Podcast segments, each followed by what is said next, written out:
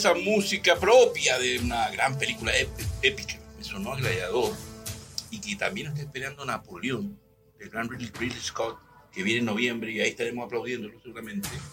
Damos pie a, e inicio a este capítulo, ya, me, ya no sé qué capítulo es, me perdí la cuenta, ahí, ahí me lo va a decir. ¿Qué día es hoy, doctor?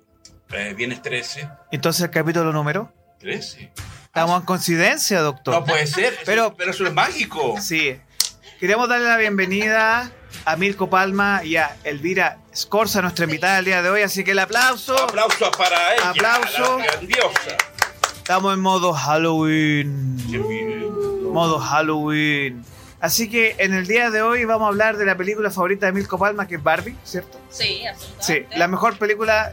Y luego viene la película Todo en todas partes al mismo tiempo, la segunda mejor película favorita de Mirko Palma. Si quieren que me dé más calor todavía, No, sa- ¿sabes qué? Me ¿Cuál es la otra? ¿Cuál es la No, no, tercera? no, la, la de todas partes. Lo- tiempo. todo, todo se Esa- lo pone por todos ¿Esa? lados. Todo se lo No. pone por todos lados. ¿esa? Esa, esa es la número uno. No, esa sí, es la número uno de obviamente. Milko. Toda, toda esa, esa que les- todas se la ponen por todos lados, ¿no? Fiesta Esa- a la que tú llevas a Milko, Milko habla de esa película. Sí. Es- pero número uno. de sus comentarios. Bueno, señores, señoritas, estamos en modo Halloween. Aquí estamos compartiendo nuestra calabacita, nuestra calavera, nuestro Dr. Frankenstein. Pero además, el día de hoy tenemos una parrilla de tópicos muy interesante para la discusión del día de hoy. Así que vamos a hablar de nuestro buen amigo, que yo creo que es buen amigo de todos nosotros, el señor Denzel Washington, ¿cierto? Sí. Así que en esta primera parte, como ustedes pueden ver en la transmisión, nosotros vamos a hablar de una saga sorprendente que a todo el mundo lo ha dejado como Mish. ¿Qué pasó? Tengo que hacer agradecimiento. Ah, ¿verdad, señor? Que usted tiene ciertas menciones que hacer antes de pasar a esto. Así que vamos con las menciones, Oye, tengo doctor. una pequeña mención. Diga. Muy pequeña. Pero primero. No, no, las damas primero. No, por favor. Las damas primero. No, porque yo venía preparada para que usted hiciera su propaganda primero. Sí. Vaya, doctor. Vaya, Sí. señor Palma, dele. Ok. Eh, eh, muy bien. Eh, quiero hacer el primer agradecimiento eh, a Matías Cáceres de Andes Films, que me ha invitado el martes, muy tempranito, porque son 3 horas 26, para ver la que ya se dice la nueva obra maestra de este grandioso que admiro tanto y respeto como Martin Scorsese, junto al gran Leonardo DiCaprio, que dicen que por cierto cobró 30 millones de dólares por producir y protagonizarla. ¿Qué haría usted con 30 millones de dólares? Viajaría, viajaría, viajaría. Muy bien, igual que yo. Eh, el próximo martes vamos a estar muy tempranito en la sala IMAX. eh, y descarté la, la función del miércoles en el Teatro Oriente porque IMAX para mí es lo más sagrado y ver una película del gran maestro Scorsese en pantalla gigantesca no la perdono. Así que el martes ya estoy confirmado mi participación y estaremos muy tempranito. Tengo que madrugar porque empieza con muy temprano, porque son 3 horas 26 y no me quiero perder ni un minuto si estaré aguantado como pez globo. No sé cómo hace para el ba- el baño, pero álvore. Y, eh, y estaremos ahí sin yo, falta. yo le puedo ofre- ofrecer soluciones ¿Cómo cuál? para no ir al. ¿Cuál? Soluciones médicas que les podemos Ah, ¿verdad? Pues si después. tenemos una profesional, las- ya vamos a hablar de eso. Así que agradecimiento a, a Matías Cáceres y Dani- Daniela Polastri de Andes Fields por la invitación, así que estaremos sin falta el martes muy tempranito. Y qué gusto ver una película de esa calidad a las nueve y media de la mañana, así que es despertar feliz. Por mi parte. La segunda agradecimiento es para mi nueva amiga eh, Francisca Soto de Diamond Films, que me ha invitado y estaremos ahí también el viernes 20 a la función de prensa de eh, Hipnosis, la nueva película de Robert, Rodríguez con Ben Affleck, una película de mucha acción por lo que veo. Yo, usted sabe muy bien que yo no soy amigo de los trailers, así que yo me gusta que me sorprendan, así que es lo poco que sé. Y también confirmé mi existencia, así que muchas gracias Francisca por tu invitación, así que el, el 20 estaremos en el, en el Cinépolis de la Reina también, eh, disfrutando de la nueva película de Robert Rodríguez. Y la tercera agradecimiento es para Teatro, Teatro Ori- Oriente, doblemente, porque primero, el 31 de octubre, me han invitado para ver en pantalla grande por segunda vez en mi vida la que es la mejor película de terror de todos los tiempos y jamás realizada, como es El Exorcista, la Y original. para sí. Capital Rock. ¿Hay entrado o no hay entradas para Capital Rock para la casa? Eh, vamos a hacer la consulta. Eh, Qué buena pregunta. eh, estamos haciendo averiguaciones. No lo veo averiguando. Te quiero mucho. Eh, eh, en doble programación, ¿ah? a las 7 va a estar El Exorcista, pero la original, no la porquería que vi la semana pasada. Y, eh, y a las 9 y 30 El Resplandor. Así que 31, Ah, usted está pedido, señor. Me tiene que conseguir entrada para eso, sí o sí. bueno, vamos. Usted va a tener que hacer las gestiones con cielo, mar y tierra. Déjeme averiguar. Y Ah, esta- hay que revivir a William Friedkin y el Kubrick para esas películas. Mire. Pero usted me lo va a revivir, doctor. Mire, mire, voy a hacer la averiguación eh, Doctor Frankenstein. esta tarde. Milconstein. Va a revivir. Mire, yo siempre he dicho que, y mucha gente lo ha reconocido, yo, yo he sido el doctor Frankenstein de, de creando monstruos radiales, ¿ah? y mucha gente está de acuerdo conmigo, porque tanto programita que andan dando vuelto por ahí ha nacido de los míos. Y lo digo a voz populi porque es cierto, y todo el mundo no me puede negar. ¿Y tienen las pruebas para comprobar eso, doctor? Claro que sí, tengo las imágenes de todos los programas que han, que, panelistas que han estado en mis programas, y que están haciendo programas ahí. se pone fuerte.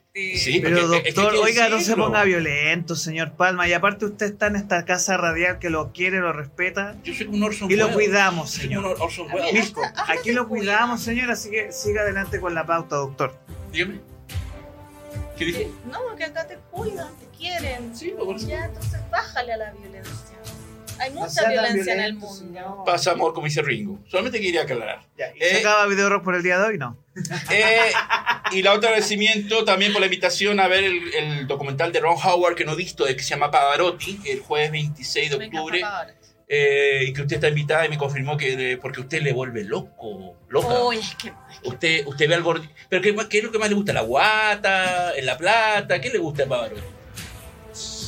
dinero y la voz. Pero en ese orden, no, Ya sabía yo, sabía que algo de trampa había. no es la voz y el dinero. No, no, no, no, no, dinero y la voz. El dinero y la voz. Sí. Bueno, yo lo único que puedo decir que ese documental lo vi en HBO. ¿ya? El HBO es muy bueno. ¿Sí? Muy bueno. Es que Ron Howard, por eso yo no quería No. verlo. Por eso. Y además que cuentan toda la historia de las críticas que recibió por tener una relación con una mujer de mucho menos edad. Ah, Sí. que. Y que le dijeron que era una, ¿cómo se llama esta? Gold Digger, que se llama Casa Fortuna. Ah, sí. Que y al final es una muy bonita historia de amor. Y que le- lo más difícil fue el, el proceso de cáncer de Pavarotti. Así que de verdad. O sea, sí. perdón, si usted le hacen elegir Cavill y Pavarotti, ¿quién es? Mira, es- mi respuesta va hacia otro lado. Jamás elegiría Capi. Ah, a ver, yo sabía, yo sabía. Yo sabía. Jamás.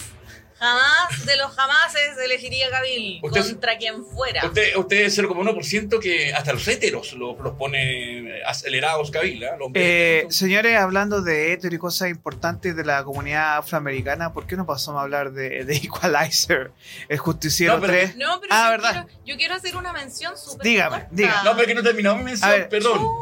Eh, agradecer por esa invitación de Teatro Oriente para eh, Pavarotti el 26 de octubre que estaremos viéndola y disfrutándola y comentándola porque yo no la he visto nunca y que usted también está invitada a asistir, ya me dijo que sí, está agendada, así que gracias a The Fields, eh, Teatro Oriente y Diamond Films. Ahora puedo hacer mi mención. Todo suyo el micrófono. Milko. Eh, hace algún tiempo, un par de, no, todavía no un par de años, pero hace algún tiempo que hemos compartido programas radiales, nos hemos reído mucho, Sí. mucho. Claro, sí. Muchísimo. Y yo no había tenido la oportunidad de acompañarlo en esta casa radial. Ujú. Así que le traje un regalito. Ah. Oh, a la cámara. Ve, A la ve, señor, que usted es querido. Ve que usted es querido, Eh, señor Palma. Oh, de estoy- felicitaciones por un nuevo proyecto que no te lo había podido eh, dar. Dar Ve. felicitaciones. Lo- Eso, Las felicitaciones. eso es amor, señor Palma. Aprecio, es cariño. De verdad, de verdad, de verdad. Muchas Eso es gracias. muy, muy lindo. Yo los felicito. De verdad, No sé muy, qué decir, ¿ah? muy lindo, es Esto precioso no está en el gesto. guion, no Me voy a dar la libertad, como yo envolví el regalo, lo sé desenvolver Ve, para eso que- es para dar, no- dar que para no estemos- recibirse. Qué bonito que quedó registrado, qué bonito. Para que Sí, no sí. estemos media hora tratando de Exacto, que lo abra, sí. lo voy a abrir ¿Por yo. qué? Oh, ¿Pero por ya, qué? ¿Te pero- pasaste? Es ¿Por que se ve en el programa, pues entre las Pero que no me demoro regalo, tanto voy a- viendo un regalo. Señores, Ya. ¿Ya? Oh. Ese ¿se puede, ¿lo puede mostrar, doctor? Que se lo ponga. Oh, mira. Lo que, Qué lo que me gusta a mí. bonito. Ah, mira, y sale un Igor. No, Ah, no. Es una lechuza Ah, que es el símbolo de la sabiduría. Ah, mira Ve que usted querido un sabio, doctor. Gracias, gracias, muchas gracias. Eh, Lo bueno- veo emocionado, señor. Eh, es que no sé qué decir porque esto no está parte del guion y ella conoce muy bien que yo adoro las, las porcelanas. Esta, esta es hecha por usted o la compró en un lado? Eh, Eso no se pregunta, no, señor. es, que, es que yo hice esta de acá. Sí, por eso, que ella me ha hecho un montón. Ah, en serio, Ella bueno. me ha hecho esta- esta, esta me la regaló. esta la yo- compré porque yo, esta yo ta- piedra es amatista y yo no tenía cómo cortar por amatista. eso, por eso pregunto, porque ella me ha regalado varias hechas por ella. Por Sí, eso no entonces- me tomo esa libertad. Oiga, pero felicitaciones, chiquis. Tenemos un saludo de Mr. Bluff King, aquí, aquí. Que es el nombre que tiene en YouTube. Dice, buenas, saludo a la invitada. Oh, mira. Sí, bien, bien. La tiene, la tiene fanática. Ah, bien, para mí. súper. Me para usted, No. para mí. Han destrozado mi ego. Han masacrado mi ego. Mi ego está en el piso. Me encanta, me encanta. He sido ignorado por primera ¿Será vez en mi vida. mexicano? No Ah. sé, pero Ah, saludo a la invitada. Ahí, ¿Será mexicano, güerito? ¿Ah? Bien, Oye, pero ¿será mexicano? Ahí está Black King. ¿Puede ser mexicano? Pregúntele, pues. puede ser. Bla- Black King. Pero pregúntele, mi, mi- mi- mi amigo King. Ay, es que no amigo King. ¿De dónde es usted? ¿De dónde que nos usted? siga comentando por ahí en nuestras redes. Porque a- usted, amigo King, ha destrozado mi ego en, en- en este humilde programa, pero lo ha mas- ha masacrado. Así que eh, el amigo King que no responda, por favor. Amigo King responda. Amigo King, eres mexicano. Bueno, es una importante. Oiga, pero eso parece como llamado al espiritismo, po. Amigo King, ¿dónde Amigo estás? King. Es chileno, chileno, dice. Ah, Chileno. Oh. Amigo King empieza a imitar el acento de, no sé, de Gal Gar- García, digo Luna, por rápido, por favor. Oiga, Porque pero Perdió puntos, ¿ah? perdió puntos, amigo King. Perdió señores, señoritas, Dígame. Los quiero chileno, felicitar chileno, más encima por todo veces. por Chileno, esto. chileno. sí, por estos comentarios, por su eh, recomendación y por sus sugerencias, por todas sus vivencias, pero queremos hablar de el más grande, Mohamed Ali. Más grande. Mohamed Ali. el, el actor afroamericano más grande en los últimos 40 años.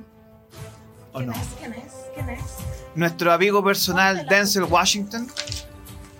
¿O no? ¿O no es, no es, no es el actor afroamericano más grande de los últimos 40 años? Eh, No es mi. ¿No es, su, no es de su gusto?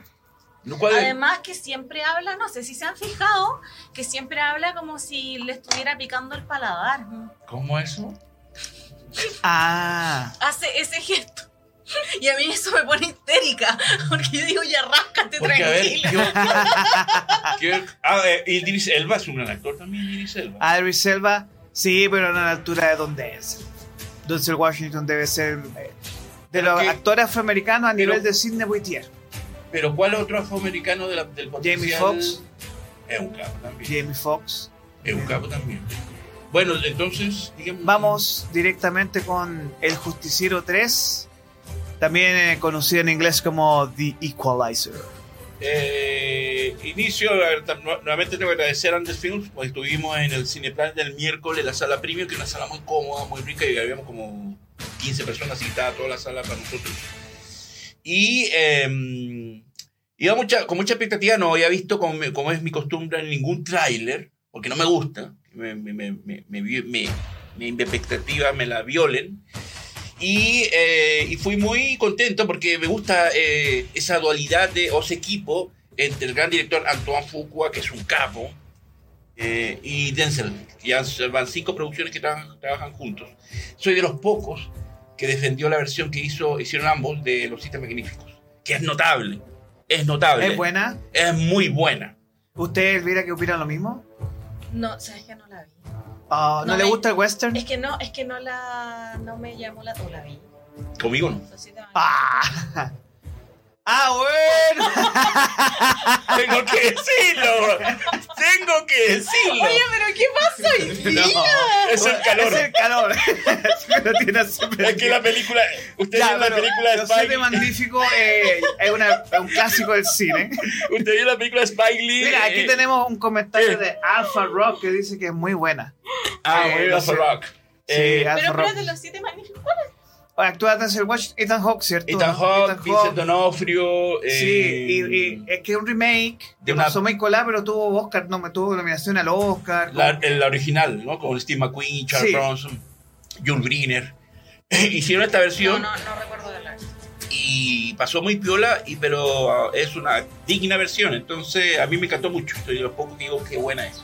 Bueno, entonces, señor Palma, vamos con este review. Yo no, ya desafortunadamente no puedo pasar más trailers porque los tipos me los bajan, así que Sí, ya nos pasó ya. ya nos pasó. Así que vamos con su comentario de justicia. Ok, eh, es mejor eh, que la primera, no.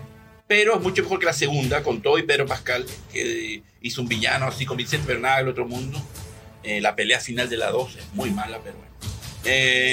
Y esta tercera es, cuenta la historia, eh, y mayormente lo que más se le ha hecho publicidad es el reencuentro después de casi veintitantos años de Dakota, Yo- eh, Dakota Fanning con eh, Denzel, después que trabajaron en Hombre en Llamas, ¿te vio esa película? ¿Le Sí? Man on Fire. Dice que es muy buena, o sea, yo vi- he visto una llama muy buena película. ¿Usted ¿La vieron ambos? ¿A ambos les gustó? Sí, Buenísimo. sí Eh, la banda sonora es maravillosa. Eh, ¿Ah, sí? No me acuerdo yo de la banda sonora. Pero Ay, señor, no sé Dos qué horas- pasa hoy día. es que no me acuerdo la música, me, me acuerdo más que aparece, que me llamó la atención que aparece Michael Anthony interpreta, no, pero ¿cómo es Michael? No, eh, Mark, Anthony interpretando el papá de ella. Mark Anthony. Sí, porque Michael, Michael Anthony es el bajista de Van Halen. Eh, y eh, bueno, la historia cuenta de este hombre que está en, en Italia, en Sicilia, llega a cometer, una, a cometer una venganza al mejor estilo. Y me gusta eso, eh, como cuando Denzel se nota. Y, y, bueno, a mí me da gusto verlo en estos papeles porque son hechos para él. Pero, Elvira, ¿tuviste esta o no? ¿Viste esta, la el Justiciero 1, 2? ¿La viste? No, no, nunca me llamó la atención porque además Denzel Washington a No mí le me, gusta. me incomoda. ¿Y por qué te Por el paladar. por- Por el, Ni Sí, siquiera, está como... ni siquiera a Filadelfia Es le, que gu- ya- le gustó es- la actuación de Filadelfia. es que ya, es que ya ráscate el paladar o termina de rascártelo. Sí. Pero deja Pero- de hacer ese gesto, por Dios.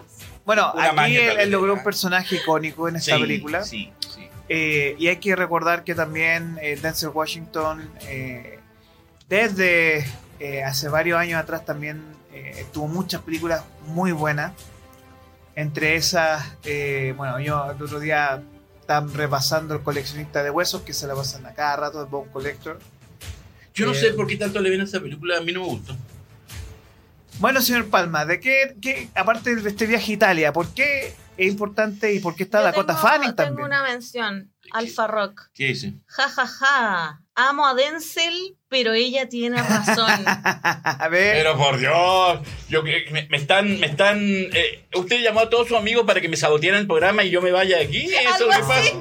Por Dios, pues. Les avise a todos. bueno, le damos la razón a ella, le damos la, la razón a ella. Está bien. Está bien, muchas gracias. Todos contra Milko a las seis y media. Sí. Eh, Dele, dele yo sé nomás. que hay, hay muchos enemigos, pero hay muchos aliados. A ver, ¿hay algo especial con la participación de Dakota Fanning? Es el tip, eh, no, es el gancho comercial por el hecho que vuelven a tra- trabajar juntos porque eh, la historia cuenta de que ustedes saben que Dakota Fanning fue muy famosa de niña, Sí. pero de adulto, de adulta, eh, no ha tenido papeles importantes y ha sido mal vista en la industria por, por- por la actitud que ella ha tomado al respecto. Y dicen que su- eh, fue Denzel que el- le dijo a Antonio, Antoine Fuqua que, así como para echarle la manito y ah, que aparezca una película más importante. A pesar que ya apareció un papel muy secundario en vez en Hollywood de Tarantino. Y muy la- secundario, pero muy chistoso y grotesco también. Que se era bien grotesco el personaje de ella. Sí, porque era una hippie malo- malo- maloliente y Sí. vulgar, también, ¿no? También la vimos en el corto de OAT Studio.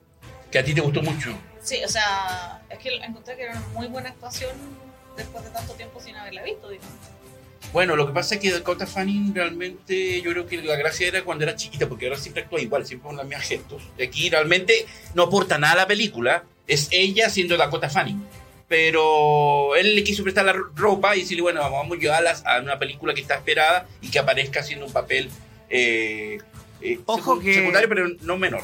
Ojo que en Estados Unidos, éxito de taquilla.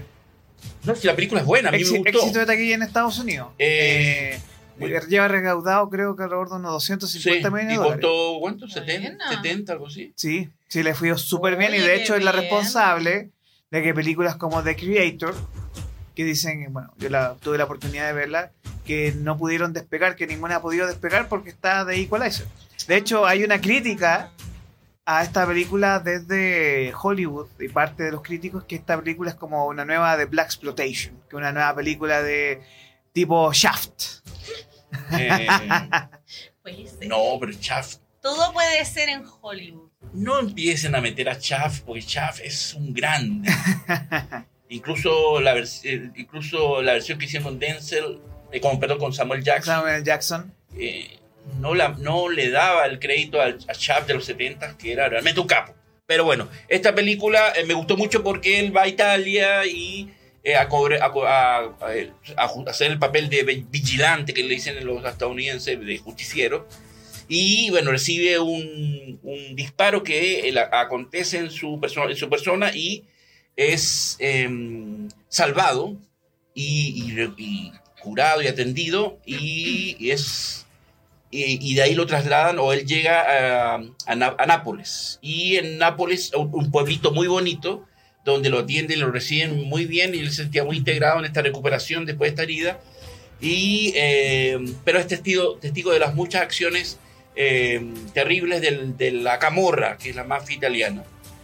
Y como supuesto él siempre sabe al principio le observa y ve- investiga y empieza a cometer es- esas venganzas que todos como espectador eh, queremos que las cumpla porque esta camorra eh, comete acciones injustas con, con gente al, al, al cobrarle coimas a, a, a gente que tiene Hablaba de corrupción también. Exactamente, y viene este señor y, come, y, y comete la venganza que todos queremos porque esos tipos son unos desgraciados y tienen que morir, por supuesto. Y esa Señor, señor Palma, eh, tenemos un par de comentarios también. Puede ser que le haya la razón ya que más sobre que dicen que a hizo. favor de Denzel Washington. Y aquí tenemos un comentario de Valeria que nos dice, le encanta Dakota y le encanta Denzel Washington. Así Muy que bien. apoya a los dos. Ah, muy bien. Muy siga con su comentario, señor. Vamos, que se puede. Pero si yo estoy hablando, ah, eh, yo siempre rescato la actuación de Denzel Washington con, en Filadelfia, que es de tú a tú con Tom Hanks. Y a, y a Denzel me- merecía una nominación a Mejor Actor, porque el papel es muy brillante. Lo que pasa es que Denzel empezó siendo actor de Spike Lee, haciendo un drama, hizo de Malcolm X, que es una película preciosa de- del gran Spike Lee. Entonces empezó siendo, es como Liam Neeson, que empezó haciendo drama y después se convierte en, en un actor de acción y le funciona muy bien. Entonces, ya está viendo imágenes de la premier y ahí donde invita a Dakota Fanning como diciéndole, chica, ya te voy a ayudar porque hoy nadie te pesca y yo quiero prestarte un poco de imagen para que esta película que le va a ir bien, eh, tú destaques. Hace una actuación correcta, como un agente del- de la CIA, eh, pero por supuesto Denzel impone su estilo y, y es muy grato verlo en un papel que le acomoda, con un director que lo conoce muy bien y, y una película que técnicamente es maravillosa porque tiene la fotografía de Robert Richardson, que es el mismo genio de la de fotografía que ha trabajado con Oliver Stone, con, con Martin Scorsese, eh, con Quentin Tarantino y, a- y presta todo su talento, a una, le saca provecho a las imágenes de, de Sicilia y de Nápoles, absolutamente. Porque la película está Ah, filmada... visualmente interesante. Sí, porque la película ca- prácticamente está filmada casi toda en exteriores.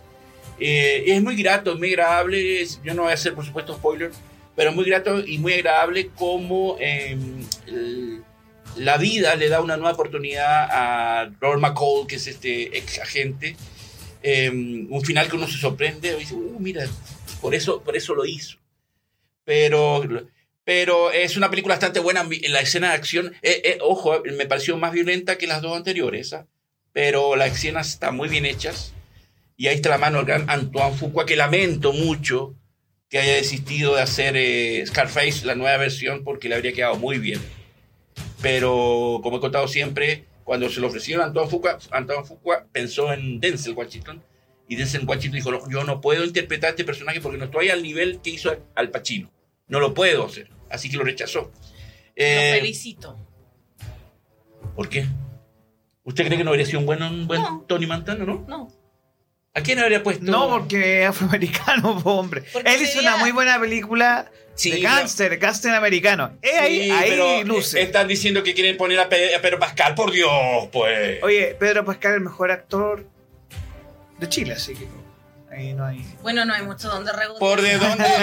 Entonces, Sí, porque si después sigue Vicuña y Valenzuela, por Dios, ah, eh, estamos no, mal. pero que imagínate un afroamericano que. Haciendo sale- italiano cubano, ¿no? o sea, No, pues claro, la- italiano No, cubano no, no, con no. un acento caribeño. No, no, no, no, no, no, no, no, no. a- anglo. Espe- anglo No, no, que su es comentario. como, es como hacer un, su coment- un espere. estofado. Porque así, si, si, mezclar si. Pedro Pascal hace la versión, va a ser de latino. Va a ser de, perdón, de un, de, no de cubano, va a ser de, no sé. Colombiano, Exacto, argentino. que llega a Nueva York y empieza a cubrir. eh, Bueno, esa- ya va de chileno, pues, ¿qué, qué más va? Pero imagínese, por, nada. Pero si nadie va a ver la cuestión. Por supuesto, porque ¿quién va a ver a Pedro Pascal haciendo de Tony Montana? Nadie, pues. Entonces, eh, buena idea, eso que no, no hagan nada. Eh, así que. eh, Pal- señor Palma, dígame. pregunta. Diga, pregunte. En la escala de 1 a 7, ¿qué nota le ponemos a The Equalizer 3, Mm. El Justiciero 3? Un 5. ¿Un 5? Sí. Una película que se haga ver entretenida. que- ¿Palomera? Eh, claro. Sí, uno, uno sabe cómo que va a terminar bien y sabe que él no se va a morir. Bueno, tenemos comentarios de nuestro público. Nos están viendo Mr. Blafking, nos dice coincidió con Elvira Ah, bien, pero- sobre el comentario de. Debe ser sobre el comentario de Scarface. Pero, Mr. Blafking, ¿por qué usted no es mexicano? Y Valeria nos dice: Día de entrenamiento de Denzel Washington me parece buenísima. Eh, es muy buena. Es, es, es tremenda película. Y Ethan Hawke, yo no entiendo cómo no ganó mejor actor secundario. Es que Ethan Hawke hace rato Sí. le deben el premio, es Sí. un capo, es un grandioso. Pero yo defiendo a Denzel en Malcolm X y en Filadelfia. Es un para mí los No, y, papeles. y dónde deja la película que actúa con Kevin Klein? De, donde actúa de Steven Biko. Ah, eh, Grito de El Libertad. Grito de Libertad, de, de sudafricano. que hace de, Ah, claro, el Vico. sí. Exactamente, que fue la primera nominación a actor de reparto que tuvo. eh, que la dirigió ese gran director de Gandhi, Richard Attenborough. que es un capo. Eh, ¿Sabía que hay gente ¿Por que qué no le cae mal, mira? le cae mal? eh, él- ¿Por qué? Es la única persona que no quiere ver Gandhi. Por Dios, ocho Óscares, tres horas de maravilla visual. Oiga, pero si es una reverenda lata, po. o sea, a mí me encanta la historia, pero para una persona que no le gusta la historia, una reverenda lata, po. Yo no sé por qué razón eh, se han conspirado todos para No, que... no estamos en conspiración. A mí me Mi encanta invitada, la historia. mi y la invitada encuentro- cerró el show pasa- y yo sé que como un. Milko, Milko, Milko. es que hoy día es Viernes viernes 13, 13 de octubre. Además, luna llena con eclipse. Entonces, es una noche de terror, Milko, para ti. No, pero- me aparé como Chiquillo. Michael Jackson Thriller. ¡Oh! Chiquillo, hablando en serio, eh. Denzel Washington es un muy buen actor. Sí, por Dios. Sí, sí, es buen Em. actor. Lo del paladar ya es una maña mía, pero sí. Es muy No, pero tiene, tiene razón. No, Sí. que, eh, pone la boca así. Sí, pero ¿cuál era el comentario final que estábamos haciendo sobre esta bueno, Richard Attenborough? Que Gandhi, Gandhi, es una Gandhi. tremenda película.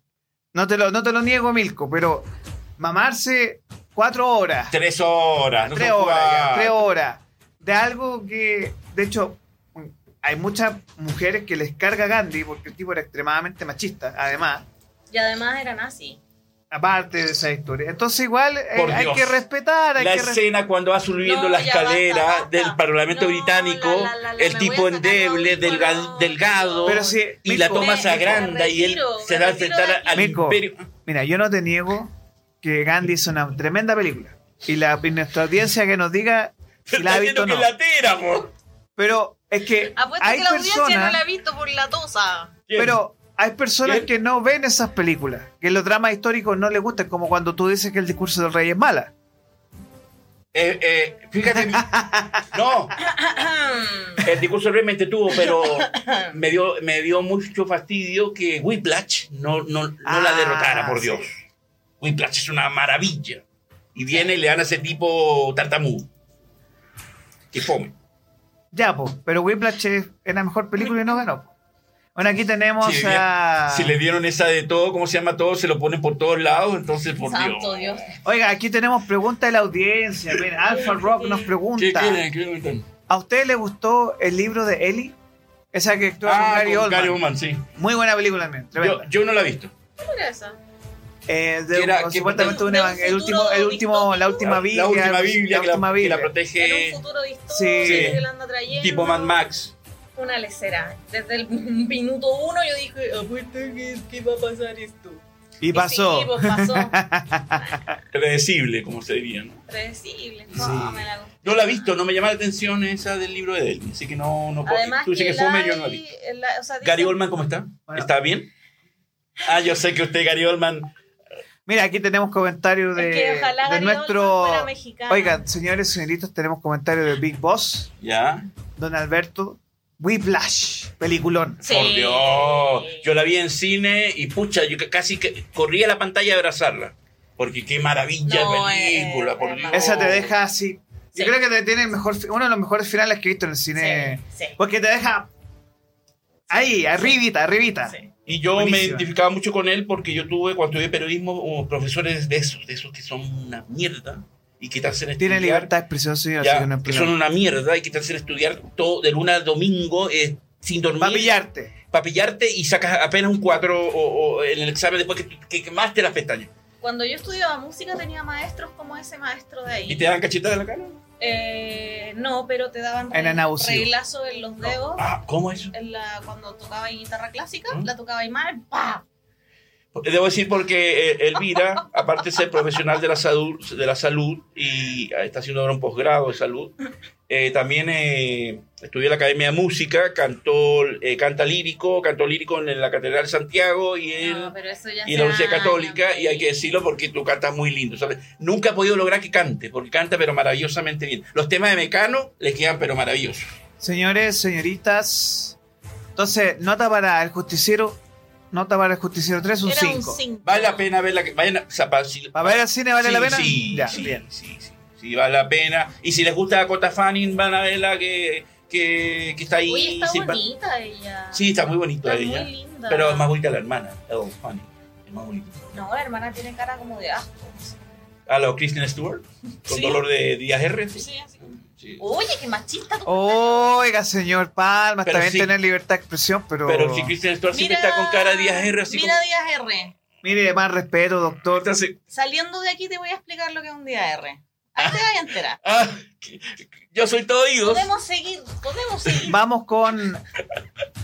Vamos a seguir con. Cinco en, puntos. En esta pauta. Cinco Cinco, puntos para cinco el no, nota 5. Vayan al cine, vale la pena y van a pasar los- van, van a salir contentos de la película. Tiene Señores, final. señoritas. Un- un- perdón, por último, eh, tiene un buen un final muy agradable y va uno como espectador lo agradece. Vamos a hablar de. eh, licencia para matar. Ah, caramba. Qué miedo, El agente qué miedo.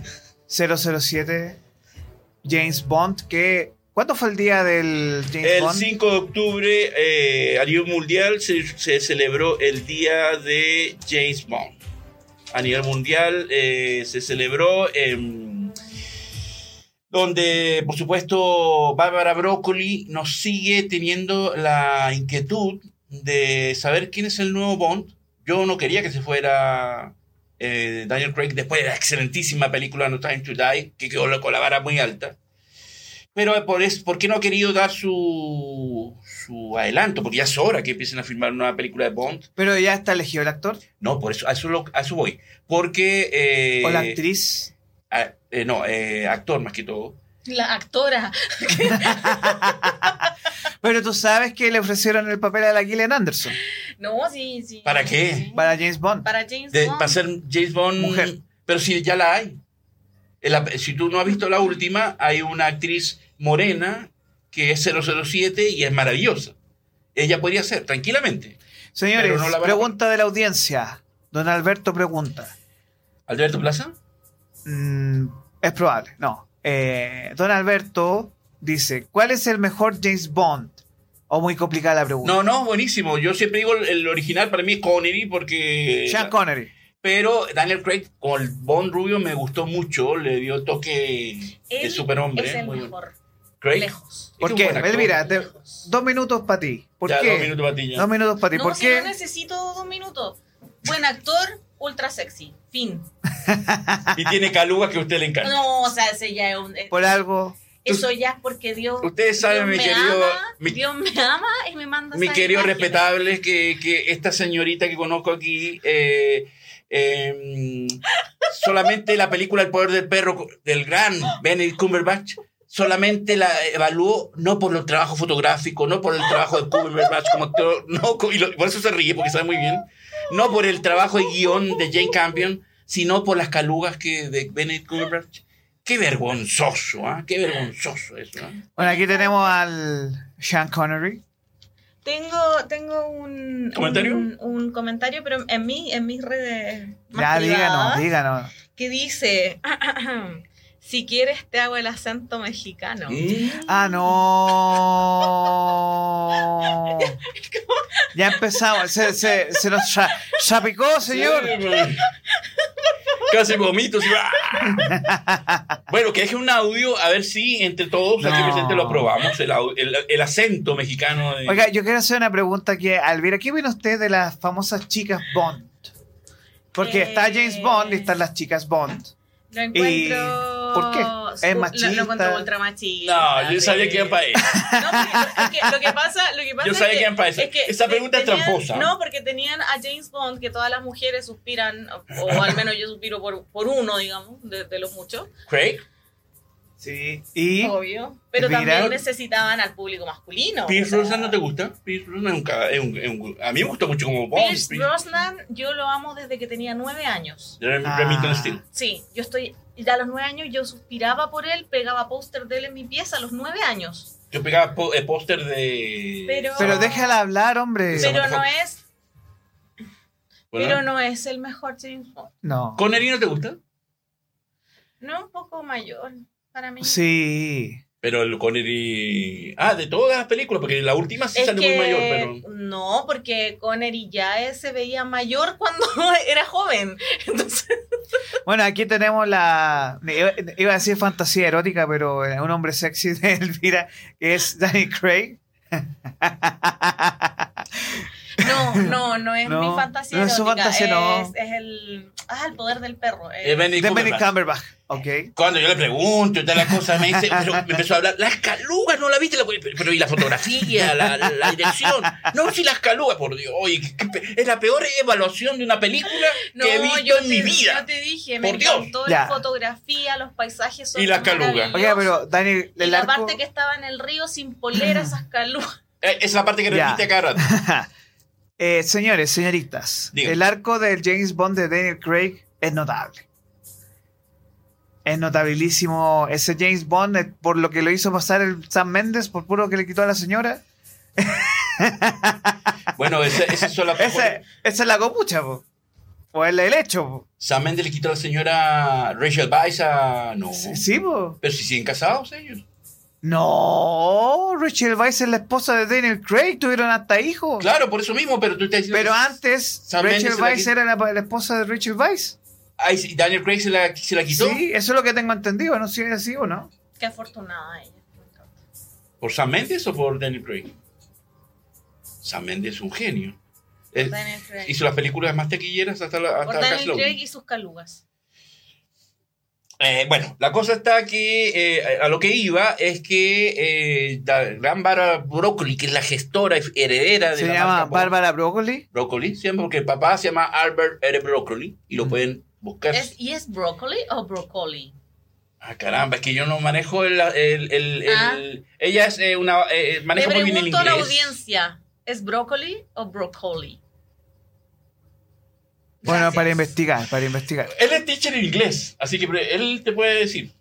Es. Orlando es teacher ¿Con una. C o con dos C? con 12 creo. O sea, decía broccoli. Eh, debería ser broccoli. Es que ella es una poliglota, digo políglota. Eh, bueno, resulta que eh, ella quiere que Christopher Nolan dirija las próximas dos películas, siguiendo la temática que hizo Méndez. Pero Christopher Nolan, eh, y ahí hay la controversia, porque Christopher Nolan quiere la, el control total del proyecto. Y Barbara Broccoli, que es la productora general de casi las 12, 15 películas últimas, está en ese dime y diretes. Y aparte de eso, que Christopher Nolan tiene el Bond escogido y es el actor, muy buen actor británico, joven, muy, musculoso, usted le va a gustar porque tiene caluga y todo, que es Aaron Taylor Johnson, el actor que salió en Godzilla, que aparece en Bullet Train con Brad. Brad. Ya está listo. Eh, es el mismo que hizo en Mi Nombre es John Lennon, que hace un gran John Lennon, ¿ah? gran película. Y es muy buen actor, buena facha y es joven. Eh, es, es el que está elegido por Nolan, pero ahí está el problema que Bárbara Broccoli no, no, todavía no acepta las condiciones de, de Nolan y están en ese, en ese tira y afloja y no sabemos qué va a pasar al respecto. Eso es lo que yo sé. Bueno, aquí tenemos a Richard Moore, ¿cierto? Roger Moore. Roger Moore. El santo. Ese soy yo. El santo. Yo- ¿Verdad que sí? Yo soy el santo. Simón Templar. A mí me ven a- con la aureola, aureola en la calle y dicen, ¡oh, ahí va el santo! Yo soy el santo.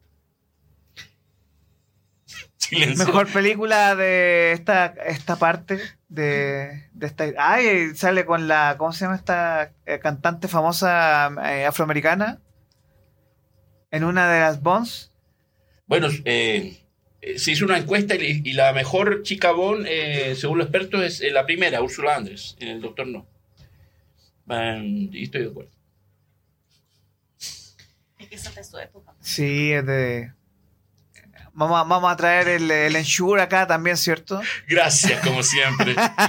El Ensure, el Proteinase. Yo he visto cosas. Yo me parezco al personaje de Blade Runner. Yo he visto cosas que ustedes no han visto todavía. Pero no las puedo contar. Pero hemos vivido no- cosas que tú no pudiste vivir. ¡Ah!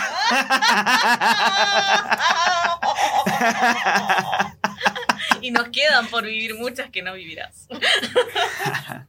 Oiga, pero, Si es que están vivos. chiquillos, pregunta práctica. Porque van a apretar el botón rojo y hasta ahí nomás llegan todos. mejor película, mejor canción Bond. Eh, por supuesto. Skyfall. ¡Qué fome! Pero la, la de Adele. Sí. qué raro. Es si- buena, a no muy buena, es muy Sí, buena. pero no le gusta de él. ¿No le gusta Adele? No, pero es muy buena. yo canción. hacía- No, a ver. Yo hacía capítulos de Adele No, y, no, no, y no, me no. basuriaba los capítulos de Adele. no, Decía, no, ¿pero no, qué no. la tira? No, lo que pasa, a mí me gusta mucho Adele. ¿Así? Lo que pasa es que eran todos los capítulos. Llega hasta la grandiosa Adele, no sé qué, que se le, que se, no sé, se le quebró una uña y tuvo que ir a que se la arreglaran. Oiga, pero Media esa canción, la mejor, No, no, no. La no, mejor- no. Sí, No, no, no. ¿usted? Eh, por supuesto, eh, la cabeza- Yo sé cuál, yo sé cuál es. Es de Billie Eilish. No. una de esas. ¿Pero cuál es?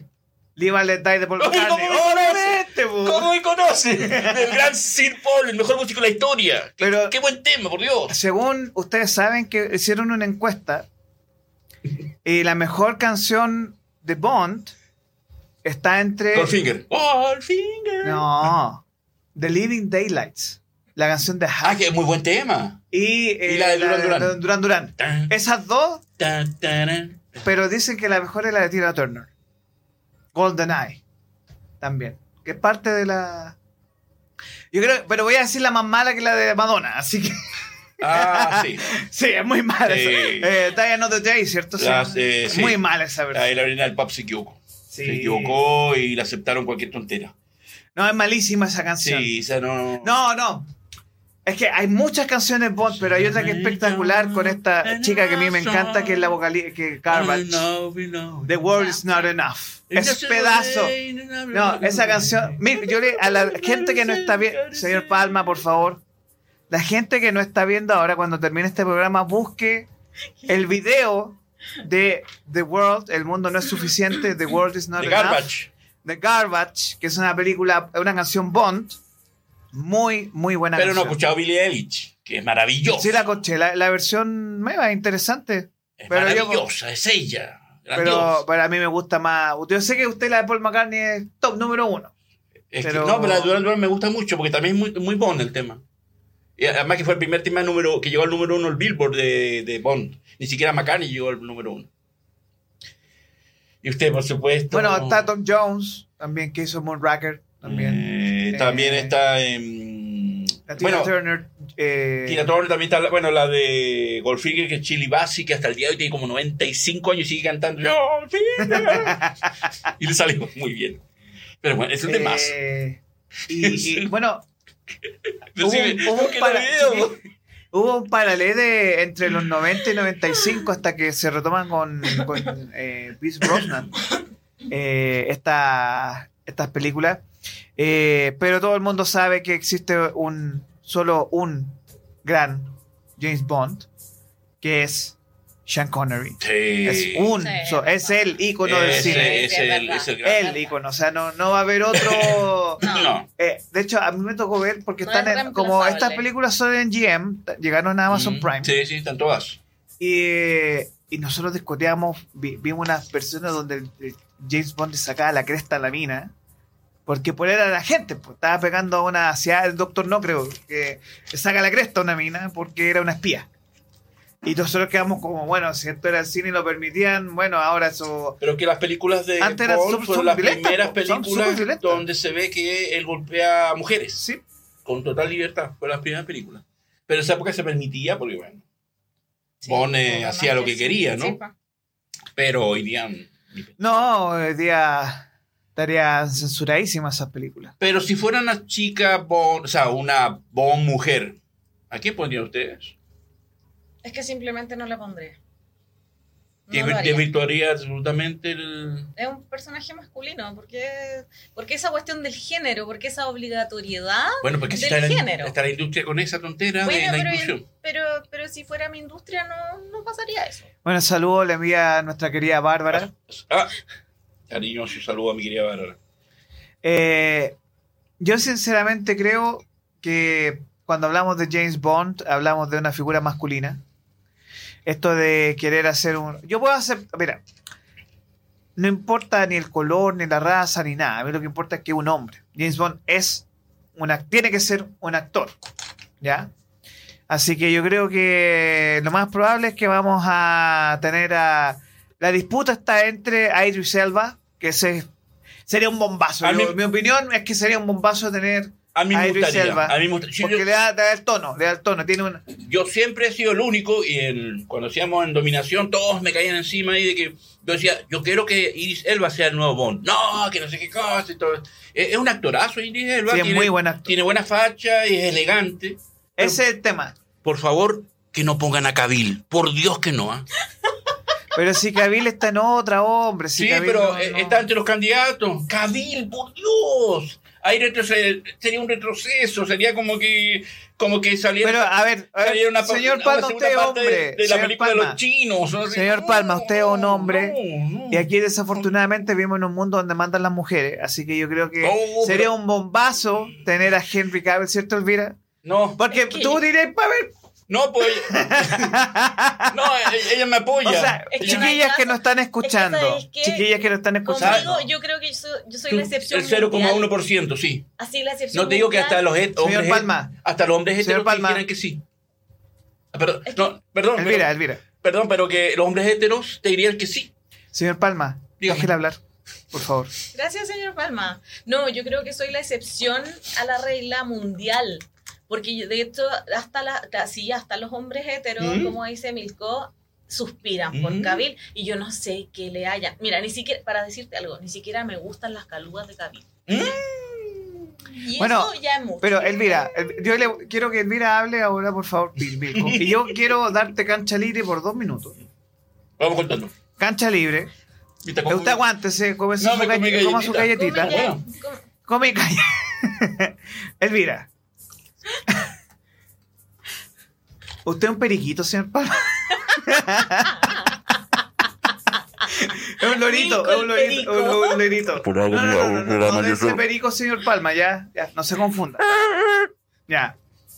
Señor eh, Elvira, No sé qué le pasa a este hombre. No sé, eh, Lo- lo se le sale lo caribeño. Sí. Yo soy, Eh, yo soy caluroso y vos. ya, ve. Elvira, dos minutos. no que hable, que Elvira, ya, yo, yo te voy a sacar, voy a poner la otra cámara y te saco de cámara. me, me van a. Me va a. ¿Cómo se llama? Te voy a funar. So- so- me, me va, ¿Pero qué pasa? Soy una máquina comiendo galletas. Oye, Milko, ya, enough, suficiente. Elvira, para usted, ¿cuál es el mejor Bond, por un lado? Pongámonos serios, señores. No puedo. ¿Y cuál sería su candidato para este rol? Mm, Está bien. Libertad de Eh, expresión. El mejor, el que más me gusta, lejos, lejos, lejos, es Daniel Craig. Daniel Craig. sí. Bien. Él me gusta muchísimo, tiene como eh, así como el- la, la- la postura, el, el físico, el, la- los gestos estos como muy diplomático, entre diplomático y violentillo, me gusta mucho. ¿Y su candidato? Y mi candidato, ¡oh, que está difícil! Partiendo de la base, bueno, no Eh. quiero que sea gringo, que sea británico. ¿Puedo hacer un aporte? No, Después, no, ¿sabe a quién? No es una cuestión de calugas, pero ya se me olvidó el apellido. Camber, ¿Camberbatch? Benedict Cumberbatch Sí, podría ser una Sí. a, opción. a eso quería decir, pues. Él. él. Él. Sí, de hecho sí, pero lo haría trabajar un poco más de músculo, Mm. porque es, es como muy delgadito. Pero eso, el resto. Bueno, las opciones dicen que Andrew Garfield también. No. De partida, No, ver, de partida Garfield. oiga, ¿y Robert Downey Jr.? No, no. A eso voy. No, no. ¿No? Ah, No, no, no. no calza. No, no, cal- es que, calza con el eh, perfil. eh, que el, el tema es que tiene que ser británico. Ya, No puede ser estadounidense. ya. Por eso. Y Garfield es eh, estadounidense, ¿no? Tengo entendido que es británico. Sí, vamos a ver, Hay que porque. Downey eh, es No, americano, es pero. Pero hizo un excelente Chaplin. No, sí está y bien. en Sherlock Holmes también que... Pero eh, la, Y Jude Law tam- ¿no? Jude Law puede ser, pero ¿Sabes eh, qué? es que está muy mayor, está es muy que- viejo ya. No, Jude Law no, porque tiene cara de niño bonito, no tiene cara Tiene de, cara de perver- de pervertido. mayor atractivo, ¿cachai? Tiene cara de pervertido. Sino que lo diga a la esposa. Ah... Acuérdate que la, la, la, la gorrió con, el, con la nana. Como Schwarzenegger a la, la, la, la esposa también. Bueno, hablando de cosas serias... Eh, Perdón, Garfield es Idris Elba sería un muy buen estadounidense. estadounidense. No sirve. Pero mire, haga- hágame el favor, señor Palma, mientras me, comentamos con Elvira. me imagino, me, me Pero- a Robert Shaw comiendo de tiburón comiendo galletas. Pero usted, señor, podría investigar el shortlist de los candidatos para James Bond. Ahí podría googlearlo. La lista corta de candidatos para James Bond. Y que nos diga el comentario, pues. Yo lo digo que eh, eh, fuertemente está eh, también este otro actor, eh, Tom Hardy. No, pues pero que lo busques Tom Hardy también. en Google. Pero a mí me gusta el que Ahora. quiere, el, el que quiere Nolan, Nolan, que es Aaron Taylor Johnson, es bueno. ya, Robert Pattinson, Oh, no, pues sí, Batman. Tom Hardy, Actorazo. Elvira, Idris Elba, Mm. ¿no? Mm. James Norton, ¿Cuál es? Richard Madden. No, yo quiero a. Tom Hiddleston. Ah, Señores, el, el- el Loki. Loki, No, Tom pues Hiddleston, es Loki. No, es Loki. qué latero. No, no. tampoco. Daniel Kaluuya. No, pero sí, sí, no, tampoco. Y al final, eh, Aidan Turner. Aidan Turner. Mira, este es el que, este es el actor que te digo yo, eh, este, es que Aaron Taylor Johnson es el que quiere Nolan. Ah, no, Aaron. Taylor Johnson. Es- eh, tiene buena facha, es buen actor, es musculoso, es joven y es británico. Y si lo dice Nolan, le creo. Él no sale en Succession, no, no, no, sí. Yo lo vi, como dije, en Bullet Train, lo he visto en Mi nombre es John Lennon, lo he visto en Godzilla. Y se maneja bien en la comedia y en el drama. Es un buen actor y, y cumple con todos los parámetros. Y, y- insisto, y Nolan. Bueno, aquí tenemos un comentario desde Centroamérica. Tom Hardy es un papacito. Valeria nos deja ese comentario. Es que, mire, cuando se salga de Venom, ahí yo lo voy a tomar en serio a Tom Hardy. Cuando deje de hacer esas películas palomeras, porque Tom Hardy tiene una película donde sale el dos horas manejando que es muy buena. Hay una, búsquenla, no me acuerdo el nombre ahora, pero sale dos horas manejando y hay una tensión dramática porque es con teléfono, en un auto y chao. Y la pura actuación de él. Es brutal porque es de una sola toma también. Así que muy, muy buena película Es como con Tom Cos- Hardy. Cosmopolis de, con Pattinson, que todo el rato dentro de la limusina. Más o menos, sí, como de, de ese estilo. Vamos a mostrar el potencial porque aprovechando que estamos aquí en vivo directo para Chile Americano, ya me puse deportivo. Transmitiendo Eh, para todo el mundo, como digo siempre yo. De Santiago de Chile. Sí. Eh, um, Ahora, perdón, ¿le gustaría que Nolan dirigiera las películas de Bond? Sí, mucho. A mí también. Y me gustaría que Tarantino también hiciera una versión porque sería muy, muy a Tarantino lo quieren meter en todo, hasta en Star Wars, Disney. Déjela a Tarantino trabajar y Tarantino, denle- como, denle- buen- como buen Trekkie, quiere hacer una de, de Star Trek, pero no, no lo dejan. Nada más que. No. Ahí estamos compartiendo imágenes de este actor, que sería el potencial James Bond, según aquí eh, Milko. Aaron Taylor Johnson. Es lo que dice Nolan. Es lo que dice Nolan. Mm. Él, eso- él- él dice, yo ya escogí el Bond. Ahora falta que Bárbara Broccoli esté de acuerdo conmigo. ¿Y aprueba o no aprueba? Eh, no, pues hasta No, ahora... yo le pregunto a Elvira, ¿Elvira aprueba o no aprueba? La verdad. No, no. Es que, ¿sabéis qué? Lo encuentro... No quiero ser discriminador, pero no tiene elegancia. Eso. Ese no tiene Sí. como esa cara como de... Ah, sí, Cavill va a tenerla. Pero si quién habló de Cavill. Nadie dijo Cabil. Porque todo el mundo Nadie dijo Cavill. quiere a ese insensato musculoso. ¿Qué te pasa con los Mira, músculos poco día? talent. Porque Mirko, ¿Qué te dijo termina de comer y habla, por favor.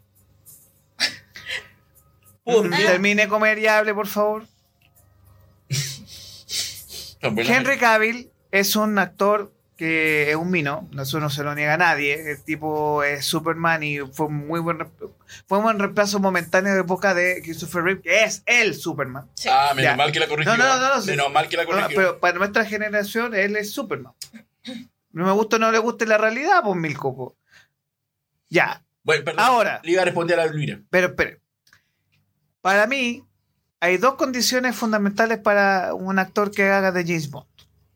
Primero, obviamente, tiene que ser británico y tiene que estar entre los 35 a 50 años.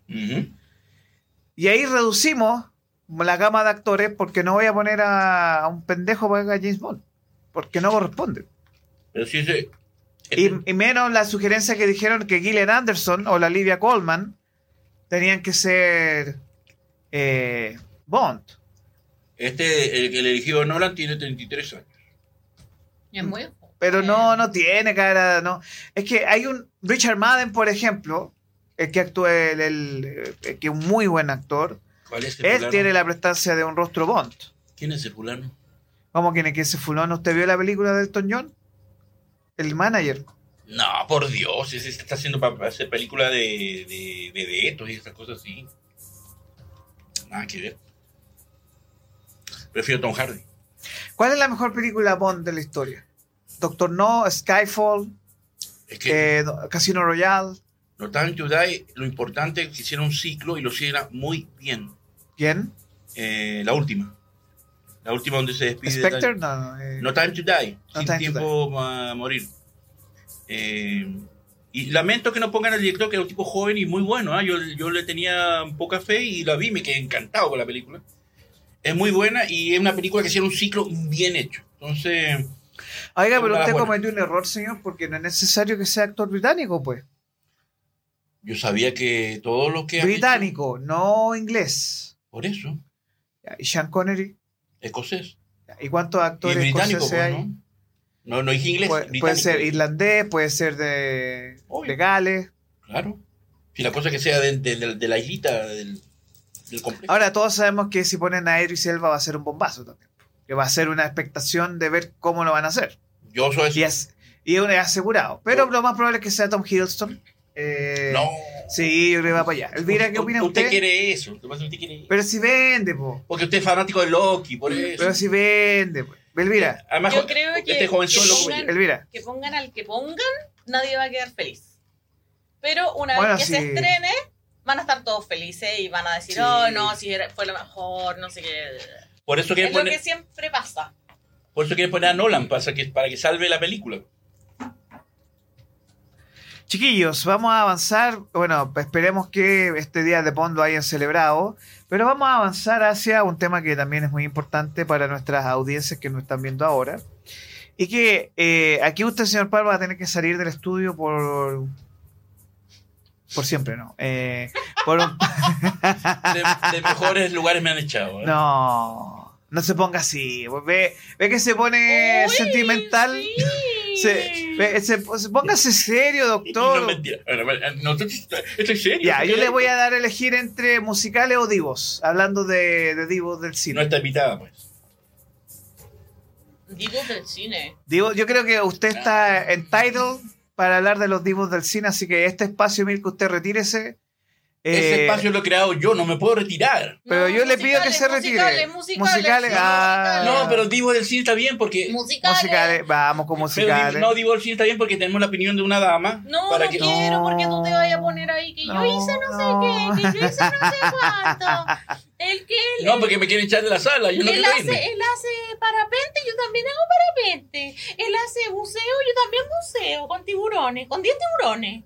Yo no he dicho eso, nada de eso. Usted está, está elucubrando Así conmigo. va a ¿no? estar. No, voy a ser muy respetuoso.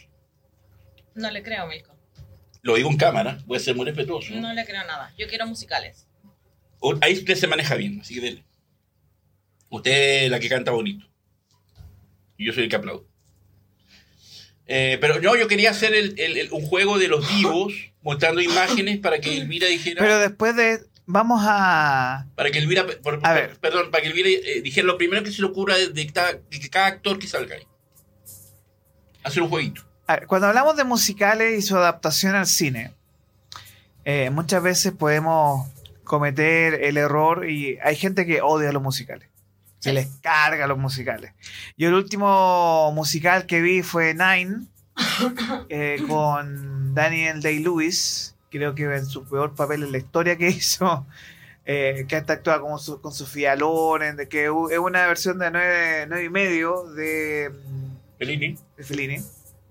Pero cuando hablamos de estos musicales, obviamente que tenemos múltiples opciones. Así que Elvira, yo te voy a dejar la cancha porque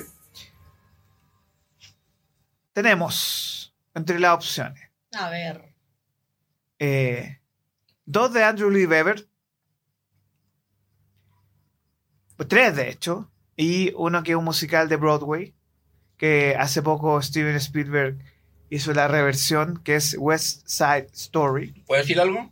No, espacio de No, ella es- después. Después Sí. usted puede... No, no, no, es que esto es un arreglo previo. Ah, sí. Ella va a hablar de, de Los Miserables y de mm, El Fantasma de la Ópera y yo voy a hablar de Jesucristo Superstar y de West Side Story. Bien, entonces, West Side Story, señor Palma.